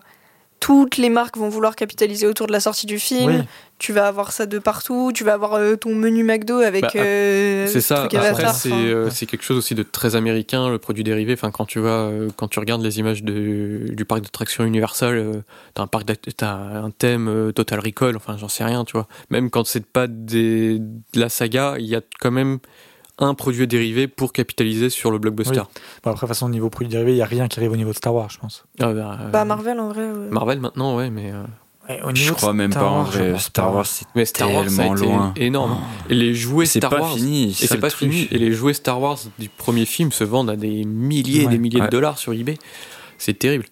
D'ailleurs- sans, com- pardon, Pardon. sans compter qu'il y a aussi les, les portages jeux vidéo, les Ah trucs bah comme oui, ça oui, qui, oui. qui contribuent. Et sur Star Wars, mais pff, Et d'ailleurs, vous connaissez l'anecdote euh, entre Lucas et Spielberg Vas-y. Mm, Non. Ah, le, sur le. sur euh, le pourcentage Ouais, sur le pourcentage. Spielberg faisait rencontre du troisième type et Lucas faisait Star Wars et Lucas était persuadé que ça allait pas marcher. Spielberg lui disait si t'inquiète pas ça va marcher mais moi mon film il va pas marcher à côté du tien. Et du coup ils ont fait un pari. Lucas a parié que euh, rencontre du troisième type marcherait mieux que Star Wars et Spielberg l'inverse. Spielberg a gagné, Star Wars a tout, dé- tout déchiré et depuis Spielberg doit toucher, touche des royalties euh, sur les produits dérivés. Waouh. Oh, le coup de poker. En vrai, on peut dire ce qu'on veut, mais il est vraiment, vraiment visionnaire en vrai, euh, Spielberg. Je pense que c'est une des personnes de l'industrie du cinéma qui touche le plus souvent juste sur Ouais. comment va évoluer le cinéma, sur où il va. Enfin, vraiment, c'est. Ouais. Tu l'entends souvent dans des. On ressort souvent des interviews de Spielberg d'il y a 10 ans, 20 ans et tout. Le gars, il a compris l'industrie cinématographique comme personne.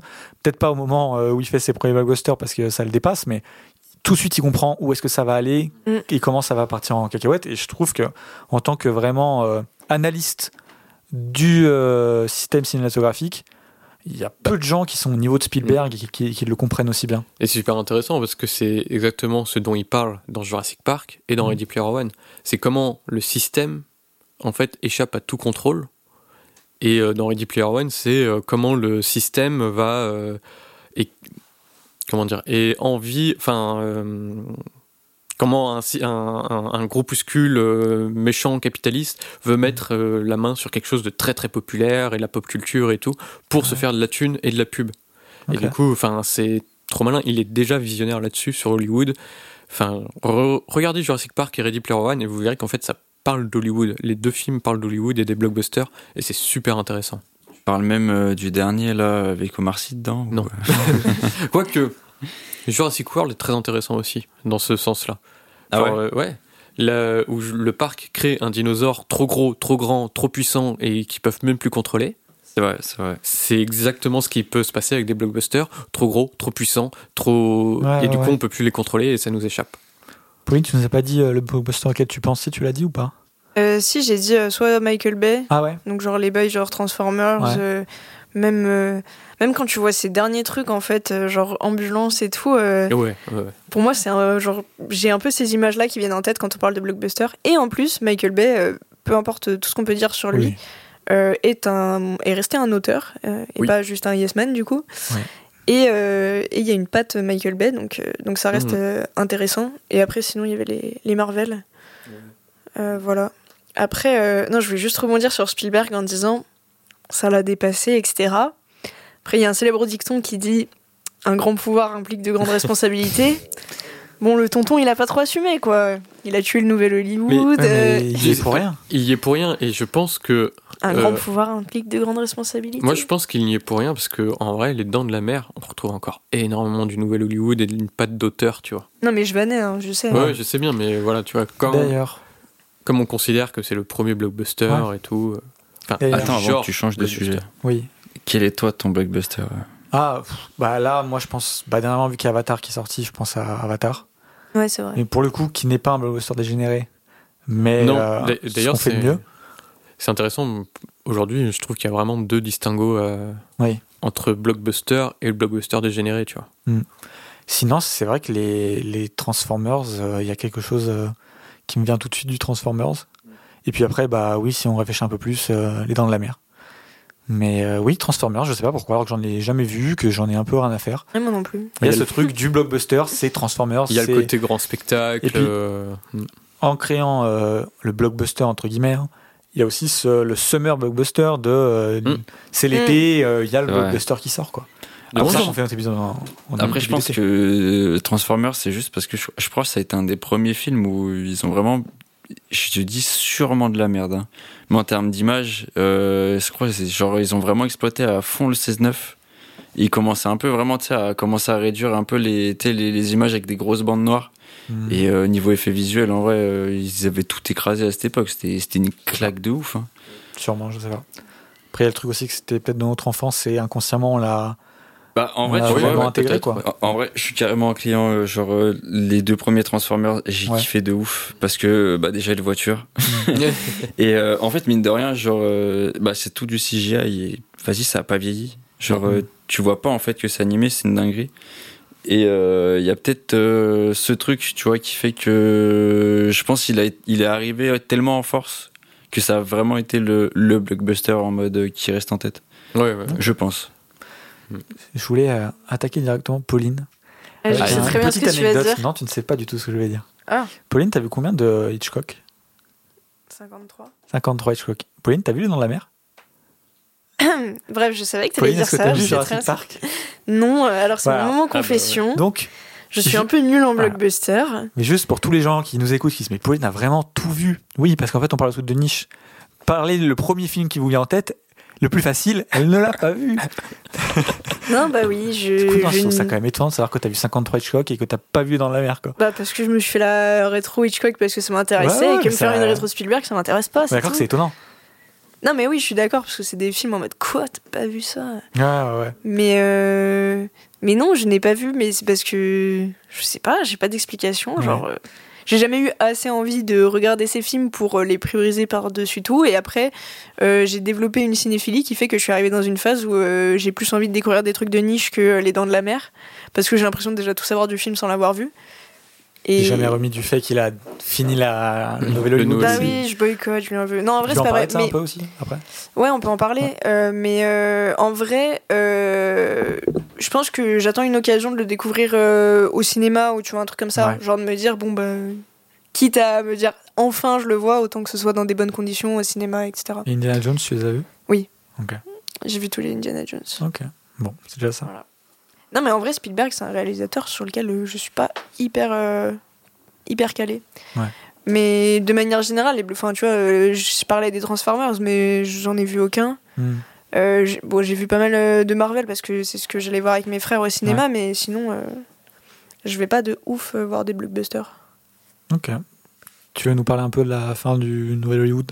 Ouais, alors c'est compliqué un peu comme histoire parce que en vrai, il n'y a pas que les Dents de la Mer qui, qui a participé à, à la fin du Nouvel Hollywood. Il y a la porte du paradis aussi. Exactement. En gros, euh, le Nouvel Hollywood était déjà un peu en train de, de s'essouffler un petit peu. Qu'est-ce que nouvel Hollywood déjà Ah Très oui. rapidement? Alors, le Nouvel Hollywood, c'est ce qui est arrivé après le vieil Hollywood. Qu'est-ce que le vieil Hollywood? Non, euh, en gros, euh, Ça le vieil Hollywood, je vous renvoie à notre épisode sur le vieil Hollywood. C'est vrai, purée, j'avais oublié qu'on avait un épisode Eh sur le vieil. Hollywood. Non, en gros, le Nouvel Hollywood, c'est un mouvement qui est arrivé euh, fin des années 60, début des années 70. Certains datent euh, le premier film à Bonnie and Clyde en 65, euh, Le Lauréat ou Easy Rider 68, 69, enfin voilà. Mais en gros, c'est une vague de films euh, indépendants américains où euh, vraiment les, les auteurs voulaient s'affranchir des codes. Ça fait suite à, la nouvelle vague en France en fait. Et ils voulaient s'affranchir des codes et créer un, un cinéma beaucoup plus avec beaucoup plus de liberté, beaucoup plus de place pour les auteurs contre les places des la place des producteurs euh, euh, dans le vieil Hollywood. Et bon voilà, on va pas épiloguer euh, puisqu'on pourrait en parler pendant une heure aussi. Pas la fin du code Ace aussi euh, à cette époque. Euh, il est fini depuis il est un fini petit depuis moment, un petit mais, moment, euh, mais- oui, il y a aussi ça qui a Le- déclenché. euh, Ouais. Et donc, euh, Les Dents de la Mer, c'est 75, si je dis pas de bêtises. Oui, c'est ça. Donc en gros, milieu des années 70, euh, bon voilà, il y a eu plein de films qui ont, qui ont très bien marché, euh, euh, genre euh, Taxi Driver, euh, des films d'Altman, etc. Non, quoique des films d'Altman, c'est... Bref. Ils n'ont pas tous très bien marché à leur sortie. Mais en gros, euh, ça s'essouffle un peu, et là, il y a Michael Cimino qui dit euh, Les gars, je vais faire un western de 5 heures. euh, genre, euh, 5 heures. si, Si, à la base, si. si. Ah, à la base. Euh, genre euh, un fresque de fou euh, qui s'appelle La Porte du Paradis donc. Et le film a coûté un budget faramineux. Et en fait, euh, de galère en galère sur le projet, ça a été un flop total. Donc effectivement, il a dû couper beaucoup, beaucoup de son film. Je crois que le résultat final fait genre 3h30. Ouais. Mais à la base, vraiment, le, le film aurait dû faire 5 heures. Et en fait, ça a ruiné euh, les, les, les producteurs. euh, Enfin voilà, c'était en mode un peu le délire d'auteur qui a, qui a foutu en l'air euh, plein de fric. C'est ça. Les, les productions ont été très refroidies en fait. Du Ouais. coup. Et en parallèle, euh, t'as euh, Spielberg qui donc euh, fait Les Dents de la Mer et où le truc est un succès euh, commercial de fou. Mhm.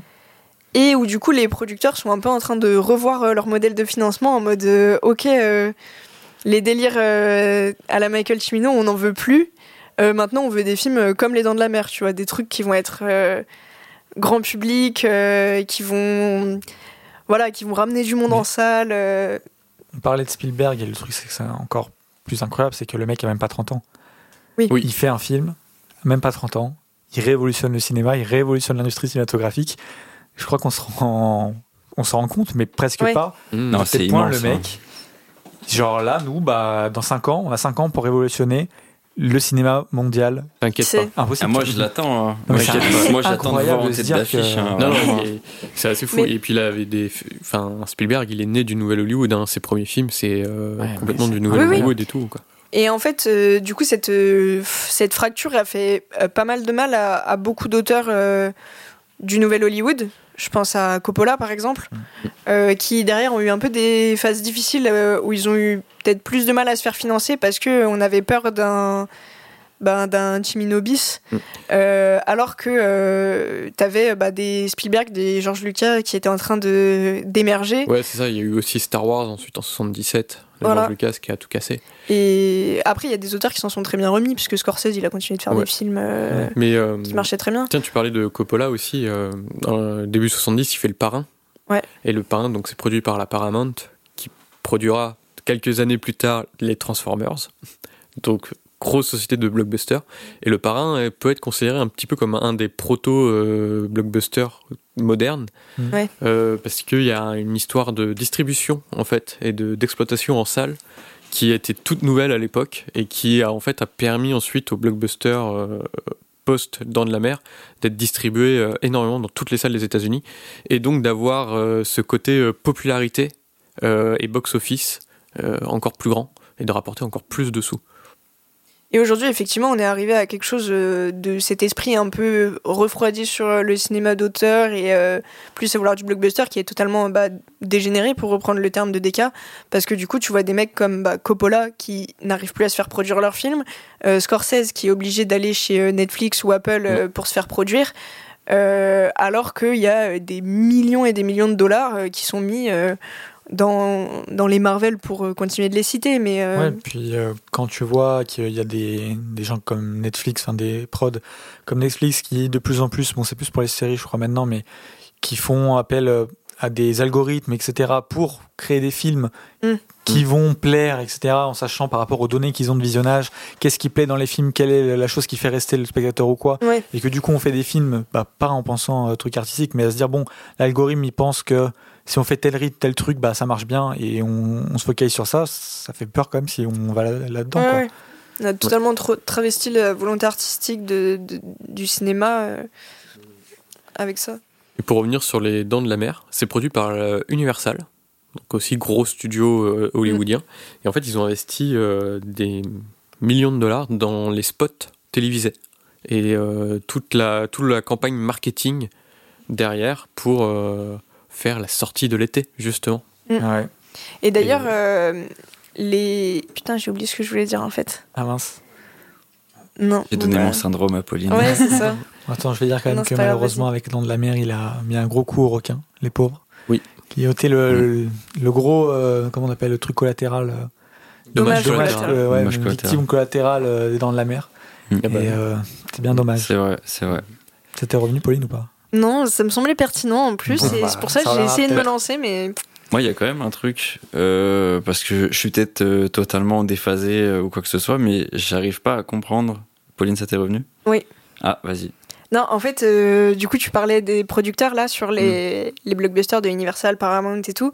Et justement, euh, je disais que le nouvel Hollywood, c'était un peu la, la chute des gros producteurs, euh, puisqu'on voulait une volonté de production beaucoup plus indépendante, euh, qui reposait beaucoup plus sur les réalisateurs. Et en fait, avec euh, l'arrivée des blockbusters, il y a un peu quand même de nouveau c'est des studios qui tirent leur épingle du jeu et qui vont devenir des énormes studios euh, bah, comme euh, Paramount, Universal. euh, Ah oui, complètement. Après, il y avait quand même des gros studios qui ont produit euh, des films du nouvel Hollywood, en fait. Je crois que Oui. la Fox, notamment, a énormément mis de l'argent euh, dedans. Oui, oui, mais la logique Mais, était euh, moins articulée Mais autour oui, de la ça. logique était moins articulée autour de ça. ouais. La question. Bah, du coup, je reprends, mais c'est du coup, je suis peut-être en parallèle du coup euh, avec euh, le monde actuel, mais j'arrive pas à comprendre euh, qu'on puisse faire des films avec des millions et des milliards d'euros et que ce soit genre des petits budgets. Comment ça? Genre à des moments, on va faire ouais, c'est un film, il y a eu euh, 2 milliards, ouais, c'est un, un petit budget pour un film. milliards, euh, Non, mais j'abuse, mais je veux dire. Les milliards, ça n'existe pas. Mais, Ah, j'abuse. Genre, il y, a- il y a eu 2 millions sur un film, c'est un petit budget. Je comprends pas que ce soit possible de déployer autant d'argent Bah, parce- pour des films des fois qui sont aussi claqués. Alors ça, oui, ça c'est. Mais en fait, là, c'est deux problèmes en un.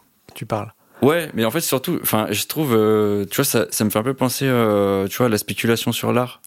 Où, genre, euh, le cinéma, il a atteint un truc où, genre, c'est des trucs qui coûtent cher pour coûter cher, mais ils en valent pas du tout ce qu'ils payent. Après, je suis, je suis au courant que euh, tu payes un chef hop, euh, clairement, euh, tu laisses une maison entière pour lui parce que ça coûte trop cher. Il y a tellement de gens qui Un, bossent. ouais, un mec caméraman c'est super cher, un perchman c'est super cher, un monteur c'est super cher, un ingé son, je sais de quoi je parle. Euh, mon dieu, ce que c'est cher, tu vois.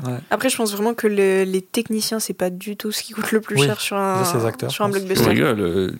Euh, Sur un vous blockbuster. combien- mais un Non, chef mais- hop, vous savez combien c'est à la journée Non, non, mais vraiment Non, sur un mais je blockbuster. pas compte.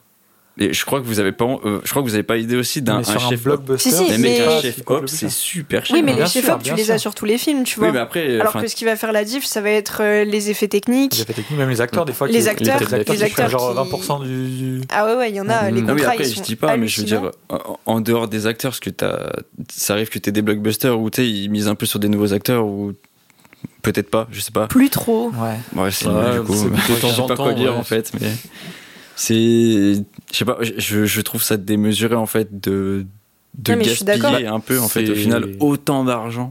C'est un peu le- la démesure à l'américaine en vrai. Ouais. Ouais, mais c'est. Après, c'est une logique ça- de rentabilité. Tu vois, comme on a dit, Mm. les blockbusters, ça coûte hyper cher et ça rapporte énormément d'argent. Donc, euh, c'est c'est un marché, en fait, au final.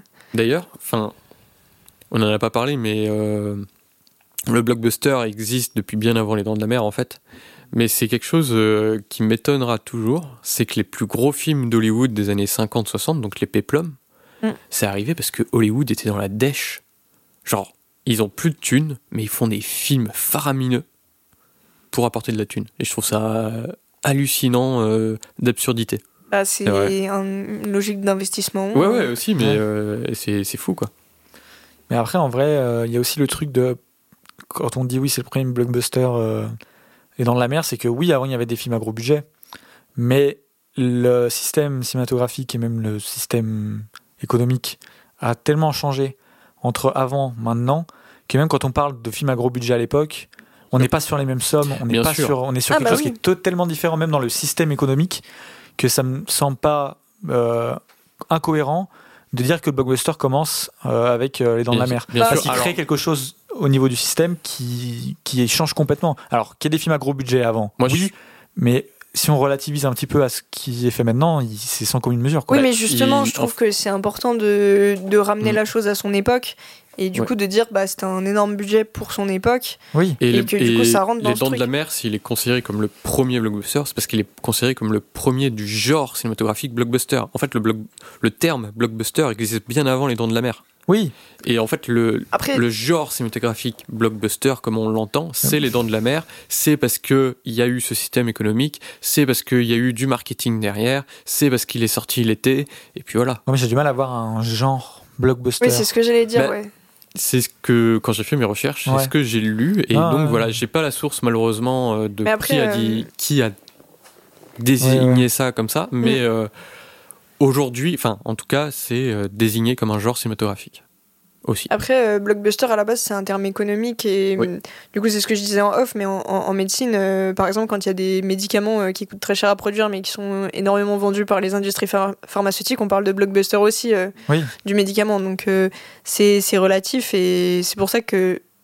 Enfin, pour donner le terme blockbuster à un film, je pense que c'est important de l'ancrer euh, dans son époque, euh, dans son pays, parce que Oui, mais- un blockbuster aux États-Unis, évidemment, ça va pas être la même chose qu'un blockbuster en France. Quand Oui, tu vois la différence de budget entre les films à gros budget C'est français ça. et américain, ça n'a rien sais à voir. Si, on- si ça fait beaucoup de sens de relativiser euh, au contexte.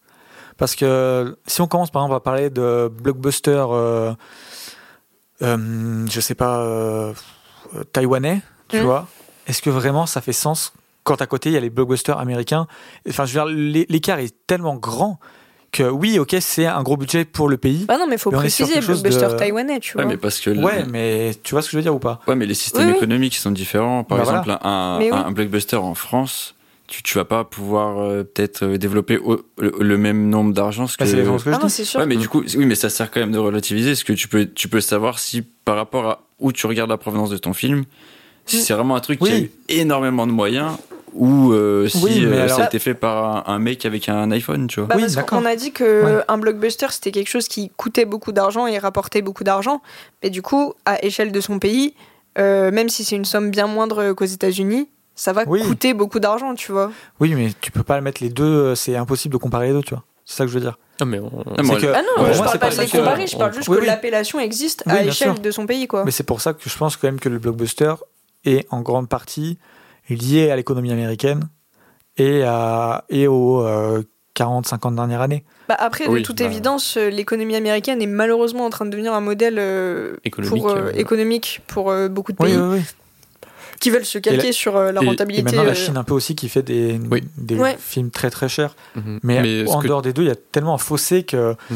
je vois qu'on qu'on parle de blockbuster, mais enfin, j'ai presque envie de faire une nuance entre film à gros budget et euh, comme on l'entend blockbuster, tu vois. Je sais pas si ça fait sens ce que je veux dire, mais Je vois ce que tu veux dire. Je vois ce que tu veux dire, mais je pense, je pense que tu tu t'attaches trop aux, aux termes et aux Non, mots.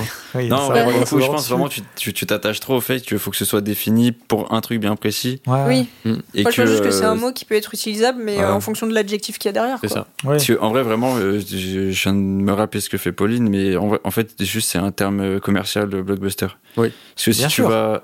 hein, non, mais du coup, c'est. Peu importe si tu vas dans. Je sais pas moi, dans.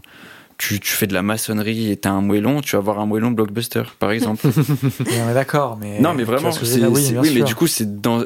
T'es quand même obligé d'y replacer dans un milieu, en fait. oui, Donc, donc, du coup, même si tu y replaces par rapport à un pays, je pense que ça fait sens. Bah, c'est un gros. mot qui dépend du mot qu'il va y avoir après, quoi.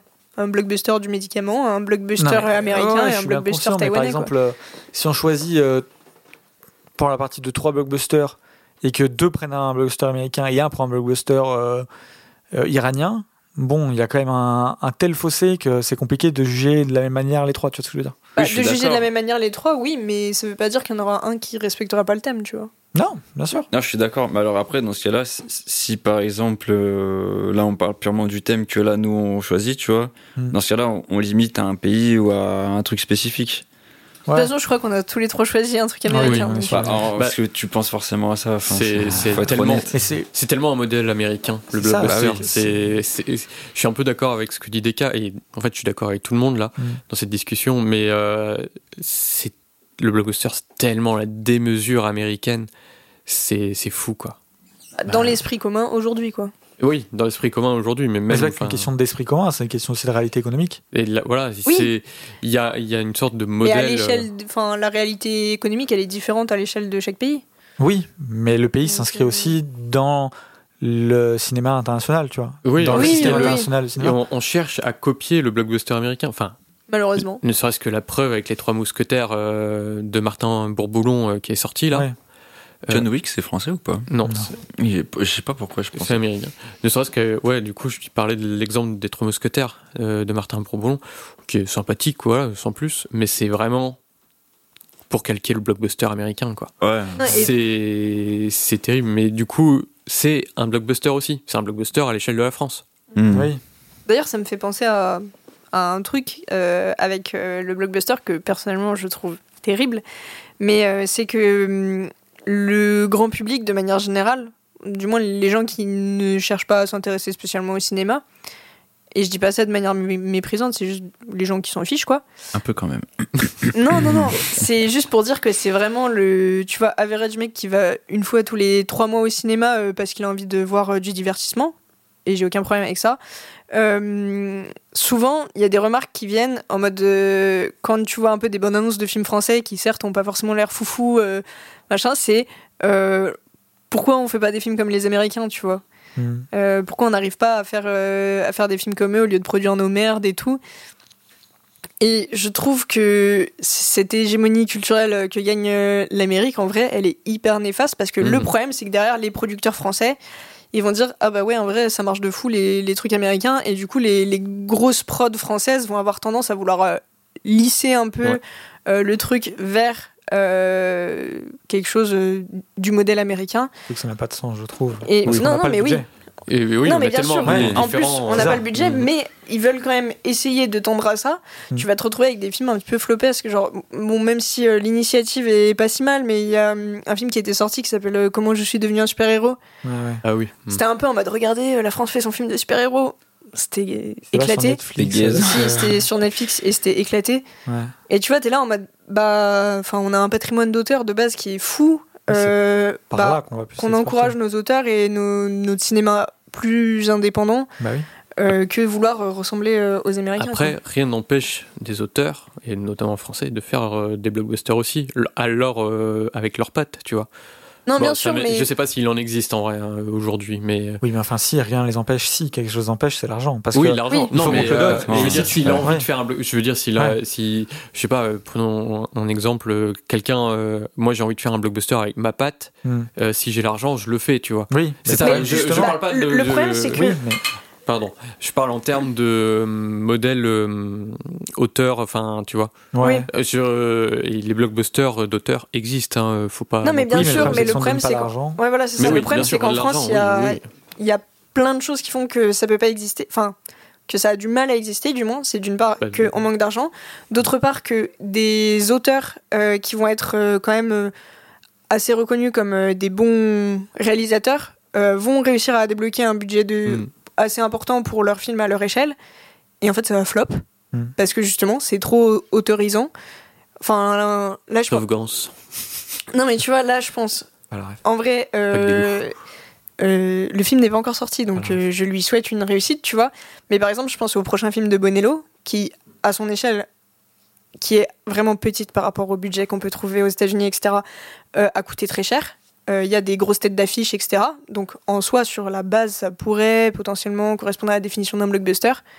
Mais en fait, le film, il fait deux heures et demie et genre personne. Enfin, Oui, non, mais. je suis, je suis navrée de penser ça, tu vois. Moi, je suis la première à vouloir aller le voir, mais je pense qu'il va enfin, flop en salle, quoi. C'est un peu le syndrome va Christophe jamais- Gans, hein, euh, qui avait fait le Pack des loups aussi, euh, gros- qui était à son échelle un blockbuster français et qui a floppé, euh, qui s'est pris des critiques dans la gueule. euh, alors après- qu'il est pas si mal. pour revenir à mon idée que relativiser ça n'a pas trop de sens, c'est qu'on est tellement dans un cinéma international maintenant, on n'est plus euh, dans euh, des petites archipels où chacun a son cinéma, que bah quand tu sors ton film, bah oui ton film il va être en concurrence avec les films des autres pays. Et donc dire c'est un blockbuster dans mon pays, oui, mais si ton film, bah dans les faits il est en concurrence avec les blockbusters, les blockbusters américains, Bah, tu dois les mettre aussi. oui et non. Tu vois ce que je veux dire? Après, Moi, je suis pas- non, mais je suis pas totalement d'accord parce euh, qu'en Après, fait, il sera en concurrence où? Dans- Au box-office?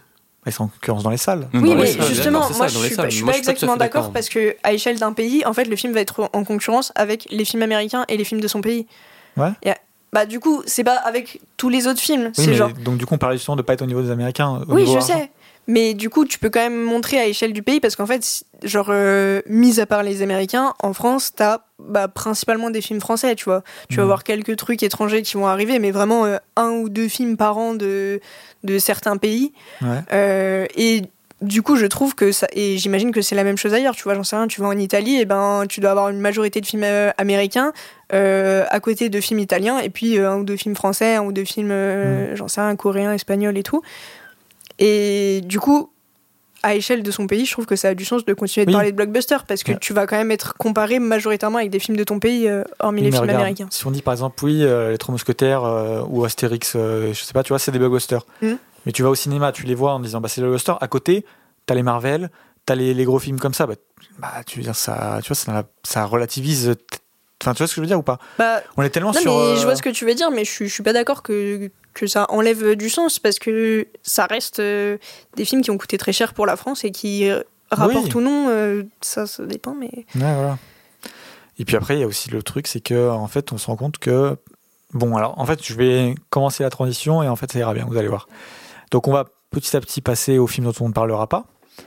Et je sais pas vous, mais c'est quand même finalement plus compliqué que prévu de trouver des bons blockbusters parce que finalement, il n'y a pas vraiment de cohérence entre le l'argent qu'on met dans un film euh, et sa qualité quoi. Mm. Et même euh, au contraire, quand on voit récemment avec euh, beaucoup de blockbusters récents qui sont des daubes. Euh, ouais, d'accord, je vois ce que. Ouais. Oui, oui. Après, euh, pour parler euh, vite fait de comment j'ai choisi le blockbuster, Mhm. moi je suis, je suis quand même, je me suis quand même tourné vers des auteurs qui ont fait des blockbusters qu'on peut qualifier d'auteurs, quoi. Enfin, Oui, oui. donc je, vais- je, je vais prendre un exemple d'un que j'ai vraiment pas pris, mais Christopher Nolan. Quand tu vois la trilogie Batman qu'il a faite, c'est un blockbuster, mais il y a tellement sa patte dedans, Oui, de mise en scène et de, de, de thème, que c'est un blockbuster d'auteur. Donc j'ai du mal Oui. à comprendre euh, Bah, je pense ce que, que, tu le- veux ce dire qui- en fait. bah, ce euh, qu'il disait, c'est qu'il y en a pas assez pour. euh, Ah. Bah oui, finalement. Tu euh, vois, que qu'on trouve un film qu'on ait vraiment envie de défendre. euh, Si on Ou fait un j'ai pas ratio, vu. euh, Aujourd'hui, aujourd'hui, je suis Oui. un peu d'accord en fait. Ou que Frigo a pas vu, parce que les Ou que Frigo a blockbusters sont. aussi surtout ça. hein. C'était euh, plus par ça, euh, ce côté euh, frigo. Est-ce que frigo l'a vu ou pas tu si on fait une liste de nos 50 films préférés, je pense qu'il y aura pas plus de 5 blockbusters. Et. Oui. Non, mais je, j'ai d'accord. gentil, je, je Et si je suis fait- gentil. Oui, non, mais j'ai pas, j'avais pas bien compris ce que tu avais dit en fait. c'est Ouais. tout. Voilà, non, mais c'est ça, Non, du non, coup, mais que oui, je pense qu'il n'y a pas vraiment pas de compris, lien euh. entre le fait de mettre beaucoup d'argent et faire un film de qualité. Euh, Mm. Et que du coup, même, ça mène au truc de blockbuster dégénéré, etc. Où en Ah fait, bah oui. tu mets beaucoup d'argent et tu sais quasiment que ça va être. Que tu perds tout, tout le côté De toute façon, euh, c'est ce qu'ils font. hein, euh, Enfin, pour prendre les blockbusters générés, euh, ils mettent de l'argent dans un film, il va se faire. Hop, on pense déjà au suivant. Bah, c'est terrible. Donc c'est quand même, enfin je trouve qu'il y a quand même un contresens un peu, enfin pas un contresens mais un paradoxe à se dire que les finalement Mhm. les films que pour la majorité on considère comme les meilleurs, bah, c'est rarement ceux qui ont coûté le plus d'argent quoi. Ah oui, mais c'est parce fait, que, euh, c'est parce que nous, on bon, est à l'échelle il d'un public évident, cinéphile. Euh, Ouais, alors mais- que euh, on parle de s'adresser au plus grand nombre et le plus grand nombre n'est pas cinéphile et, euh, Oui, mais le et plus du coup nombre. euh, Ouais. ne regarde pas les qualités forcément artistiques euh, d'un film. Oui, Peut-être- parce- et peut-être que eux vont considérer que c'est les meilleurs films, tu vois, les blockbusters qu'ils voient, Après, c'est surtout que parce qu'ils s'intéressent pas au reste. Surtout que la, la patte artistique, euh, je trouve dans, dans un film, elle, elle, euh, elle paraît très difficilement. Alors, je suis peut-être pas, je regarde peut-être pas assez de films ou quoi, ou pas assez de fois le même réalisateur ou quoi. Ouais. Mais euh, tu vois, je sais que par exemple en musique, je trouve que la patte, par exemple, d'un beatmaker, elle va ressortir beaucoup plus vite. Peut-être du fait aussi que bah, tu produis un peu plus en étant beatmaker, parce que bah, ouais, tu fais, Ouais. euh, tu es un peu plus chez toi, machin. Les films, ça, c'est quand même plus difficile à faire, tu vois. Mais j'ai quand même l'impression que l'artistique sur un film, en fait, euh, il, il est super dur pour. Je, m'inclus, tu vois, une personne comme moi, où je suis, en vrai, je suis un giga normie, tu vois, où genre, bah. Il y a des trucs où euh, je vais voir, je vais pas y comprendre parce que ça va être de l'artistique, je vais être là en mode mais c'est trop bizarre, euh, pourquoi Ouais, c'est comme ça, tu vois. plus averti pour arriver à Bah, dans oui, le mais cinéma à voir les pattes d'auteur contrairement à la normal, musique, vous êtes ça trois personnes qui Mhm. consommez euh, du cinéma Ouais. de niche Oui, et vous me, enfin, vous montrez Ouais. des films quand même assez nichés, tu vois. Mais je veux dire, de moi-même, si euh, j'irai voir des films en salle, je te jure que j'irai voir que des trucs où je vois des pubs parce que les autres trucs, j'ai pas m'y intéresser, tu vois. Genre, euh, Oui, mais tout à l'heure, vous parliez des films français euh, comparés aux blockbusters américains et tout, mais quand tu vois des fois des films français euh, sur quoi ils investissent et que t'as Bienvenue chez les Ch'tis 5, t'es en mode, pff, pour le coup, ils pas à trop- quoi bon, tu vois? À quoi bon, Ouais. Mais c'est un peu pareil pour, le, pour la musique. Enfin, tu vois, moi je vais connaître que les trucs un peu plus connus et peut-être que toi tu vas connaître Oui, euh, les gens sur YouTube qui ont euh, 1500 Oui, vues. Tu oui, vois, mais et c'est un regarde. peu la même. euh, je te donne un exemple. T'es pas Ouais. un très grand consommateur de musique. Non, mais je m'y intéresse quand même. Tu peux reconnaître la patte de Tyler the Creator, peu importe où tu l'écoutes.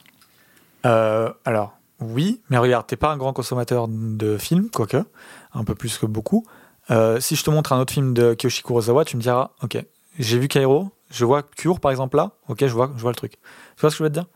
Je sais pas. Bah, sûr et certain. Bah écoute, je sais pas ce que tu vois, par exemple, on, on peut prendre l'exemple de Scorsese, et peut-être que c'est pas super marqué, Ouais. mais entre euh, du coup Taxi Driver et euh, Les Affranchis, je, je, je vois pas de liaison, tu vois. Ouais, après, euh, il y a aussi un truc qui joue énormément, c'est que le cinéma, c'est beaucoup plus un art collectif que, Oui, aussi. que la musique. Mm. Enfin, oui, je je te vois hausser des épaules et tout, mais genre, tu vas avoir. Là, tu parlais d'un beatmaker, tu vois, de reconnaître un beatmaker. Bah, le beatmaker, il fait son beat euh, Ouais, peut-être, tout mais seul, regarde. Ouais, mais regarde. Alors que euh, le réalisateur, il est là, mais il a bah, un chef-op pour son image, euh, euh, il a plein de techniciens pour les lumières, les machins et tout. Et du coup, ça va plus être une construction collective. Et en vrai, évidemment, moi, je trouve que la plupart des grands réalisateurs, tu reconnais leurs pattes facilement. Mhm. Qu'il y a des motifs et tout, mais du coup, c'est à beaucoup plus grande échelle. Ça va être sur des œuvres qui sont longues, euh, où il faut ouais, en voir plusieurs pour comprendre. Et je pense que la facilité euh, de la musique par rapport à ça, c'est que ça va plus vite à capter, quoi.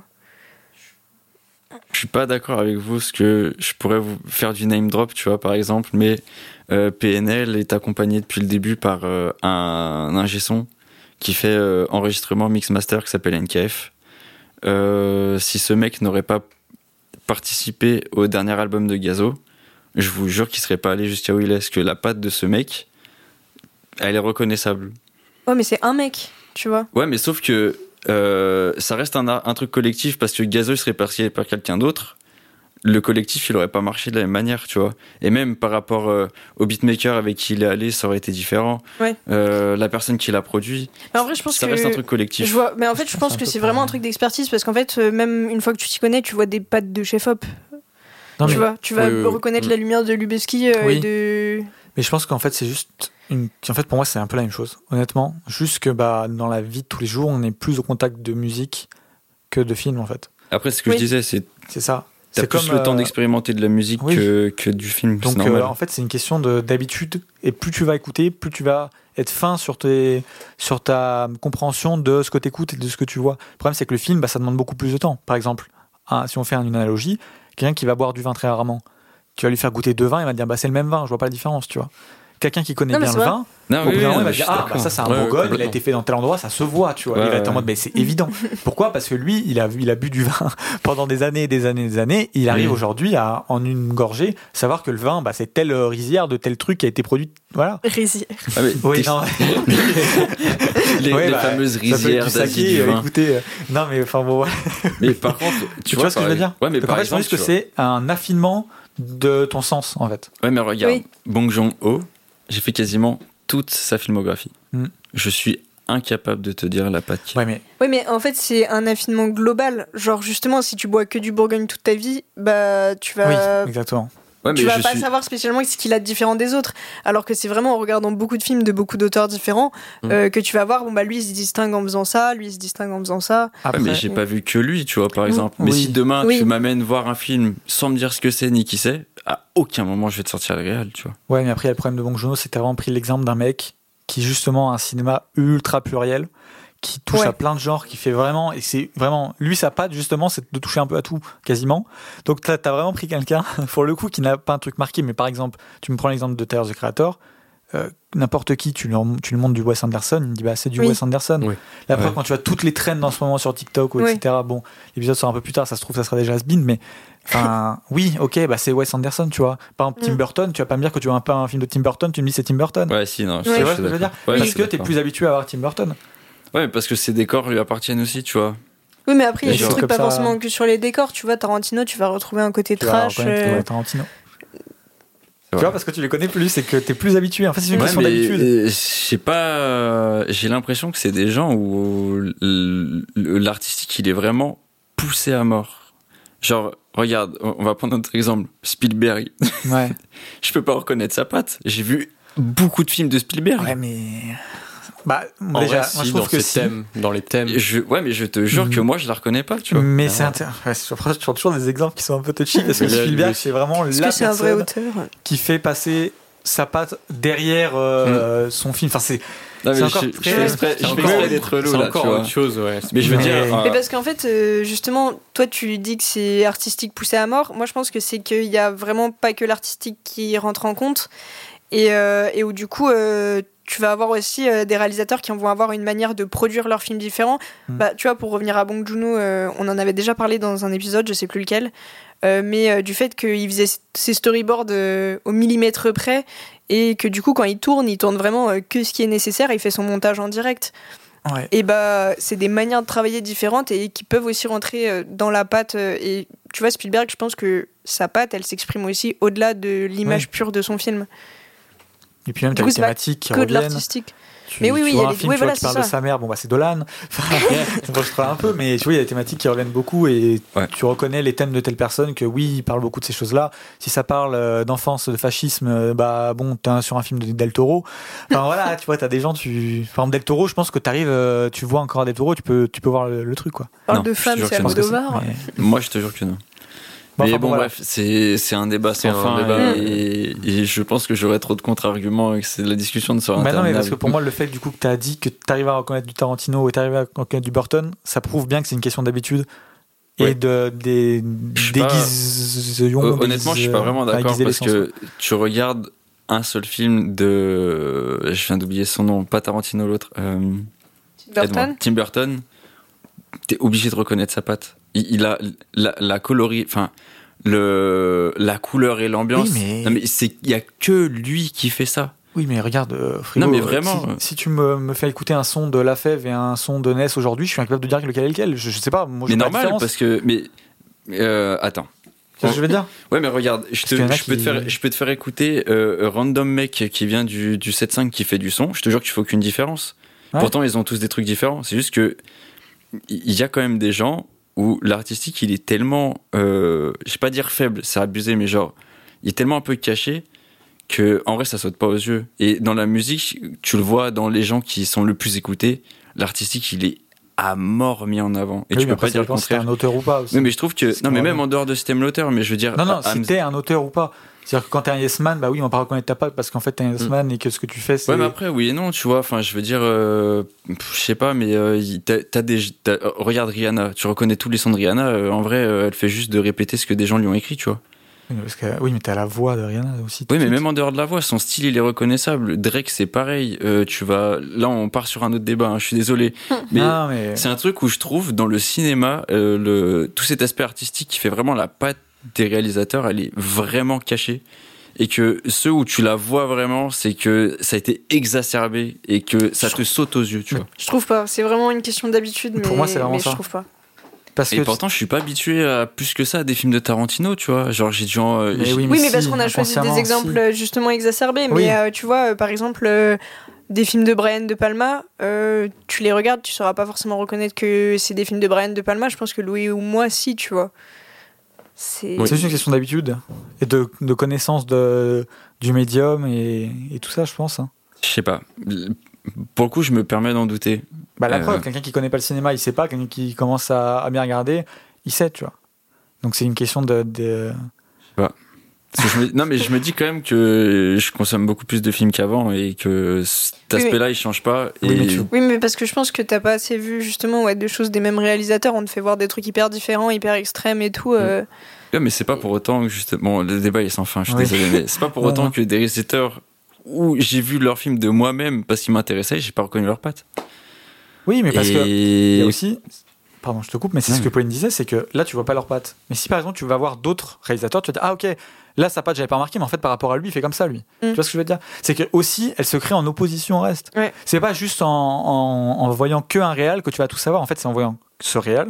Et justement, on pou- en, en le comparant à d'autres, où là, tu vas dire, ah ok, donc là, ce truc qui me semblait anodin, en fait, bah, lui, il le fait pas du tout pareil. Et Et, puis- lui, il le fait pas non plus pareil. Alors que ça me semblait anodin, tu vois. Et puis en vrai, il y a une vraie question d'intérêt. Euh, genre, euh, tu peux regarder plein de films et ne pas spécialement chercher à reconnaître les pattes et du coup, euh, tu vas pas pousser sur qu'est-ce qui fait que tel réel il fait, enfin, il est reconnaissable ou, ou pas.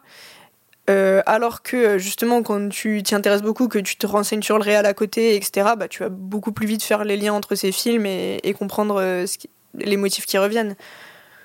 Donc je pense que c'est des, des intérêts spécifiques aussi de comment tu regardes, enfin comment tu abordes la manière dont tu regardes les films. Après, que ce soit un art un peu plus euh, bon, challengeant à ce niveau-là, contrairement par exemple à la musique, peut-être. Peut-être que ça demande beaucoup plus. Ça, je dis pas le contraire. Mais c'est dû euh, au médium, tu vois. Mais dans le fond, je, enfin, Bah, écoute, je sais pas. la c'est- Je question pense de que base. non, mais je trouve que c'est quand même, un, un- je pense, que c'est un débat à avoir en off, mais je pense quand même, euh, pour vraiment clôturer avec ça, je pense quand même. Euh, T'as vraiment dit, bon, les auditeurs, vous, vous aurez pas le droit de savoir. Non, mais du tout, mais parce que le débat il est sans fin et au pire on Oui, peut oui. revenir dessus le moment où, Oui. ok, j'aurais tranché, mais je- je pense quand même euh, prêter vraiment attention à avoir un Ouais. aspect ultra critique sur tout ce que je regarde parce que Mhm. putain, ce que je me fais chier à choisir vos films. Ouais. Et j'ai pas de choses qui, qui me sautent aux yeux à chaque fois. En fait, j'ai pas dire que j'ai eu l'impression de regarder tout le temps les mêmes films, Mhm. Mais j'ai pas l'impression que. J'ai quasiment pas vu deux fois le même réalisateur. Oui, mais, Et en vrai de vrai, je, je, saurais pas te dire qu'est-ce qu'il y a de différent chez l'un ou chez l'autre. oui, mais, Non mais tu vois À tout à part l'heure, chez Godard, tu vois. ouais. ouais, Non mais tu vois tout à l'heure par exemple, euh, tu parlais de, de surcadrage, donc c'est à dire que tu as remarqué ça. Par exemple, je pense que je te montre des films de Antonioni, euh, ben tu vas remarquer que dans sa manière de gérer les cadres, il utilise énormément le surcadrage, euh, énormément le surcadrage à des fenêtres notamment. Enfin, Hmm. tu vois, c'est des euh, trucs, euh, mais ça vient ouais avec l'expérience, le temps. euh. Mais tu vois, regarde, tu dis euh, à quelqu'un qui écoute pas de métal, tu le fais, et, et il est très concentré, hein, tu lui fais écouter plein de sons de groupes différents de métal, il va te dire, bah c'est tout la même chose, je vois pas la différence. Ah oui, non, Mm. mais je, ça, Tu je suis totalement d'accord. Et c'est pour ça que je prends justement un, un style de musique qui est moins grand public, parce que pour moi, ça, ça prouve que c'est une question de. Après, pour ta comparaison, euh, pour faire vraiment l'avocat du diable, euh, je trouve que le métal est un, un style de musique tellement chargé Ouais. que en vrai de vrai, pour vraiment reconnaître des pattes, c'est. Il faut vraiment avoir l'oreille affinée, tu vois. Oui, mais parce que le cinéma est peut-être aussi, par définition, plus chargé. Ah oui, non, mais justement, c'est ce que je Mais Ouais. c'est un peu le point que je veux dire, c'est que bah. la la patte, elle ressort très peu, parce qu'en fait, si t'as. Je pense aussi que les réalisateurs, ils ont beaucoup moins de liberté, tu vois. Hmm. En vrai, de vrai, parce que ça reste euh, pas des films de commande, mais t'es obligé de s'attirer sur quelqu'un à la fin, tu vois.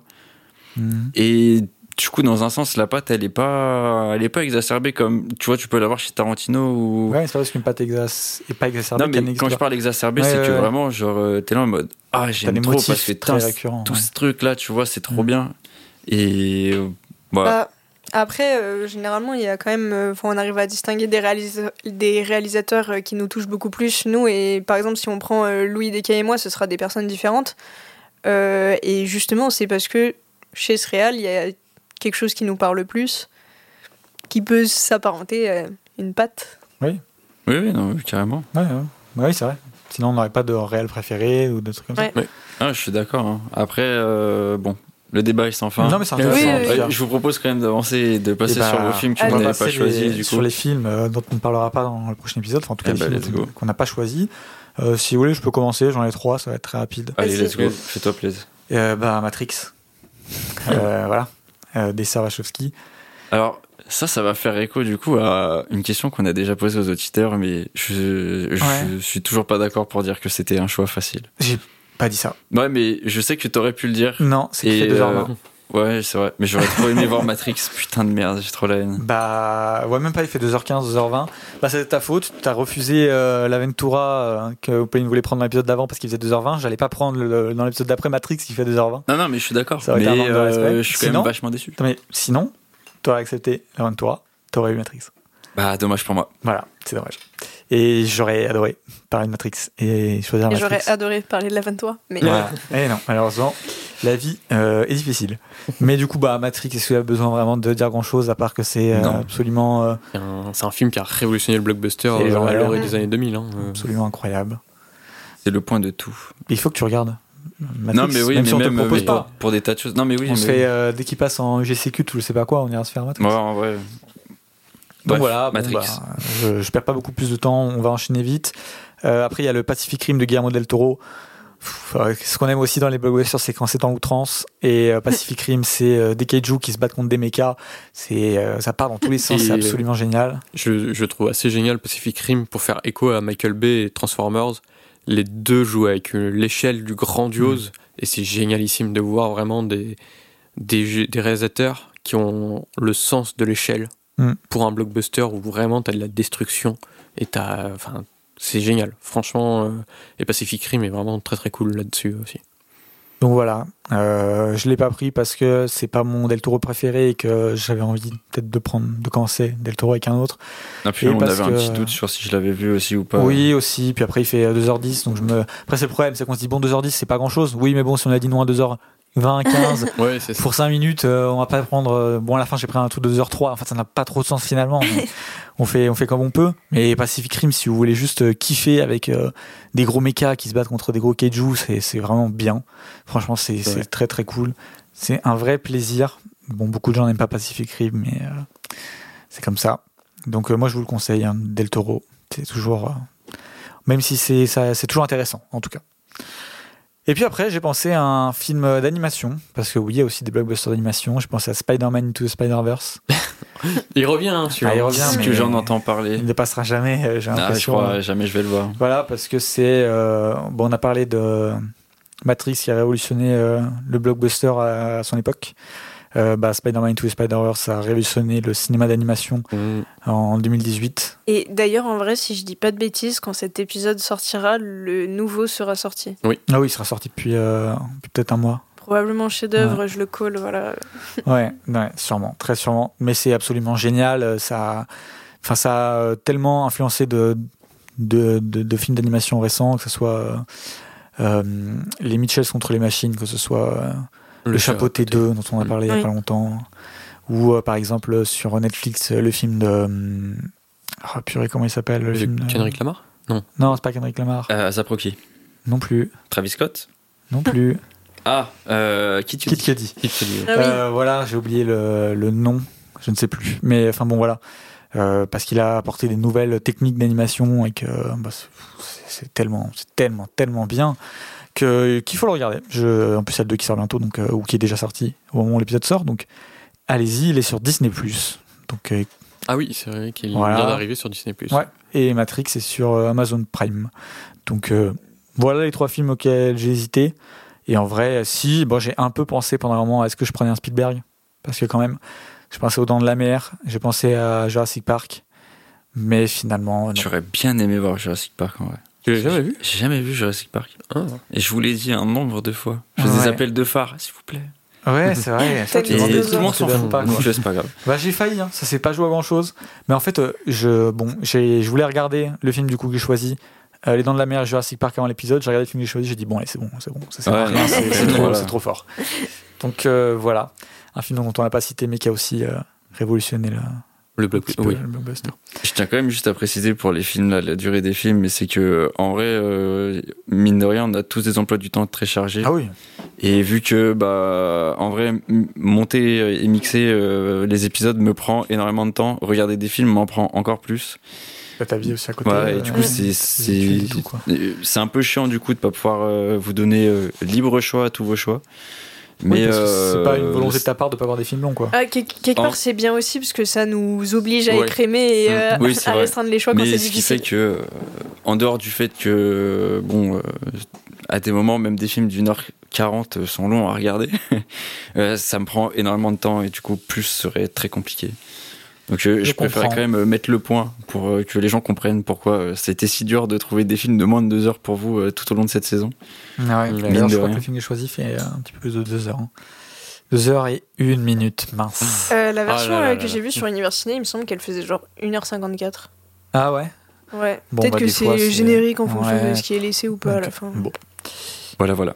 Louis, tu veux nous parler vite fait de- des films euh, Ouais. que t'as pas choisi Alors, euh, parmi les films que j'ai pas choisis, euh, il y avait, euh, j'avais pensé à Kingsman de Matthew Vaughn, euh, qui pour le coup est un blockbuster. On reconnaît la patte du mec. hein. Vraiment euh, dans la- sa façon de chorégraphier euh, l'action et de mettre en scène vraiment ces, ces scènes d'action, c'est complètement lui et tout. euh, c'est un, un film que j'aime beaucoup, qui est très très fun à regarder.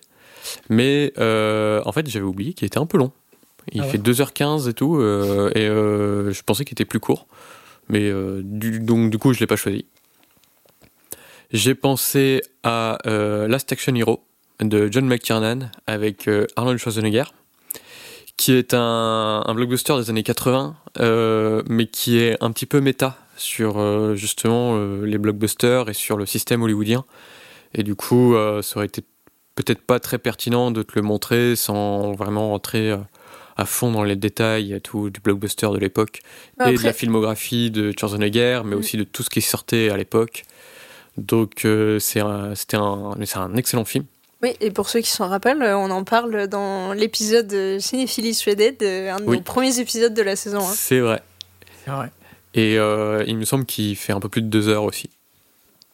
Euh, J'ai pensé à un autre John McTiernan, un autre film avec Arnold Schwarzenegger, décidément, euh, Predator.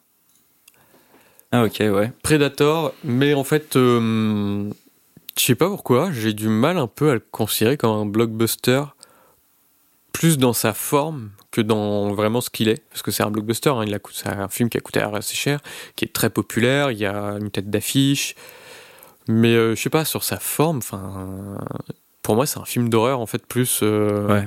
Je le vois comme ça aussi. film, euh, ouais, euh, même un petit peu bas budget, j'ai l'impression parfois, mais en fait pas du tout quoi. Mais c'est un, c'est un très très bon film, euh, regardez-le. Un dommage, j'aurais pas l'origine story de Rengar, Ah, ça vient de là comme Kha'Zix qui vient de Alien. Ah, C'est pour ça qu'il y a le passif euh, Alien Predator. Ok, d'accord. Euh, j'ai pas pensé à Starship Troopers, enfin si, j'ai pas choisi plutôt Starship Troopers de Paul Verhoeven. Excellent blockbuster. Euh, je ne l'ai pas choisi euh,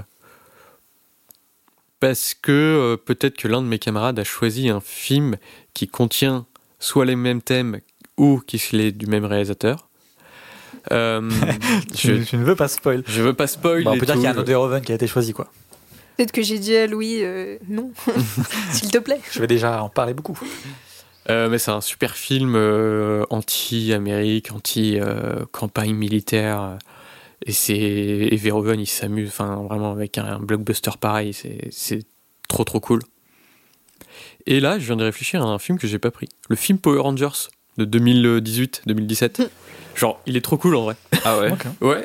J'aurais pensé que ça aurait été une purge. Et bah en vrai, il- moi je l'ai trouvé vraiment très sympathique. euh, Enfin, c'est un- c'est voilà, c'est il mérite pas le flop qui s'est pris euh, en vrai. Et un c'était un blockbuster euh, très sympathique à voir. Ok.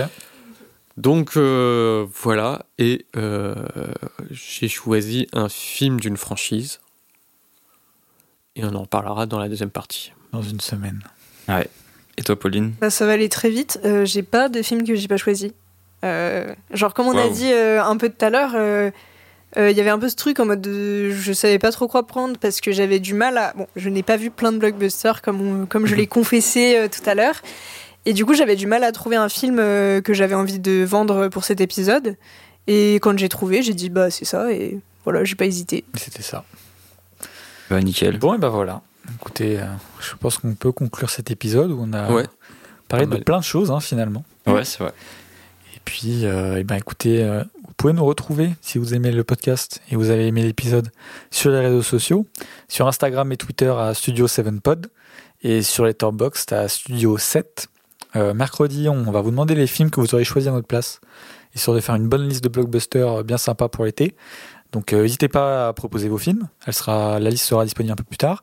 Sur Letterboxd, vous pouvez aussi retrouver les listes de tous les autres thèmes qu'on a déjà traités. Donc euh, c'est voilà, si vous cherchez une comédie, non, on n'a jamais fait comédie, une romance, Oui, si vous cherchez une comédie musicale, voilà, c'est là-dessus que je voulais aller. Si vous cherchez des films euh, tirés d'histoires vraies ou Des films encore de Noël. Fantôme. des films de fantômes, de Noël, enfin bon, il y a de quoi faire. On a pas mal de listes qui ont du coup qui sont faites euh, avec votre aide et ça c'est super cool.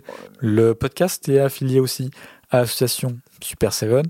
On vous invite à aller sur le site super7.fr pour euh, voir un petit peu tout ce que fait l'association et pas mal de choses. Et retrouver Et, euh, les réseaux aussi. euh, Voilà, retrouver les Ouais. réseaux, peut-être euh, des ciné-clubs dans votre ville, euh, plein de choses. carrément. Vrai qu'on n'en parle Et pas assez des ciné-clubs, par contre, Ouais. euh, mine de rien. c'est pour ça il faut aller sur les réseaux. Carrément. Et si vous voulez nous donner un petit coup de main, que ce soit à l'association ou au podcast, euh, bah vous pouvez adhérer à l'association pour 10 euros. Euh, Est-ce que quand on adhère, on peut mettre une petite note? Genre un commentaire Ouais. en mode, euh, oui, je crois. Voilà, et bah dites, euh, donnez bien cet argent à Studio 7 et pas à l'association. Voilà, n'hésitez pas. hein. Euh, et donc voilà, on va faire un petit tour pour, pour donner les, les réseaux de tout le monde. Et puis après, on vous dira la semaine prochaine pour les films qu'on a choisis. Si vous voulez, je commence pour une fois. Allez, Allez, Vous pouvez me retrouver sur euh, Instagram, non.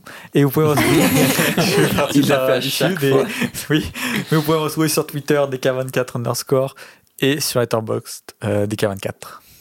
Bah, moi, on peut me retrouver euh, sur Twitter at frigobits euh, avec un S B E A T S. Euh, à Instagram à L underscore S I I M et sur Letterboxd à euh, frigo underscore. Voilà. Bien beau.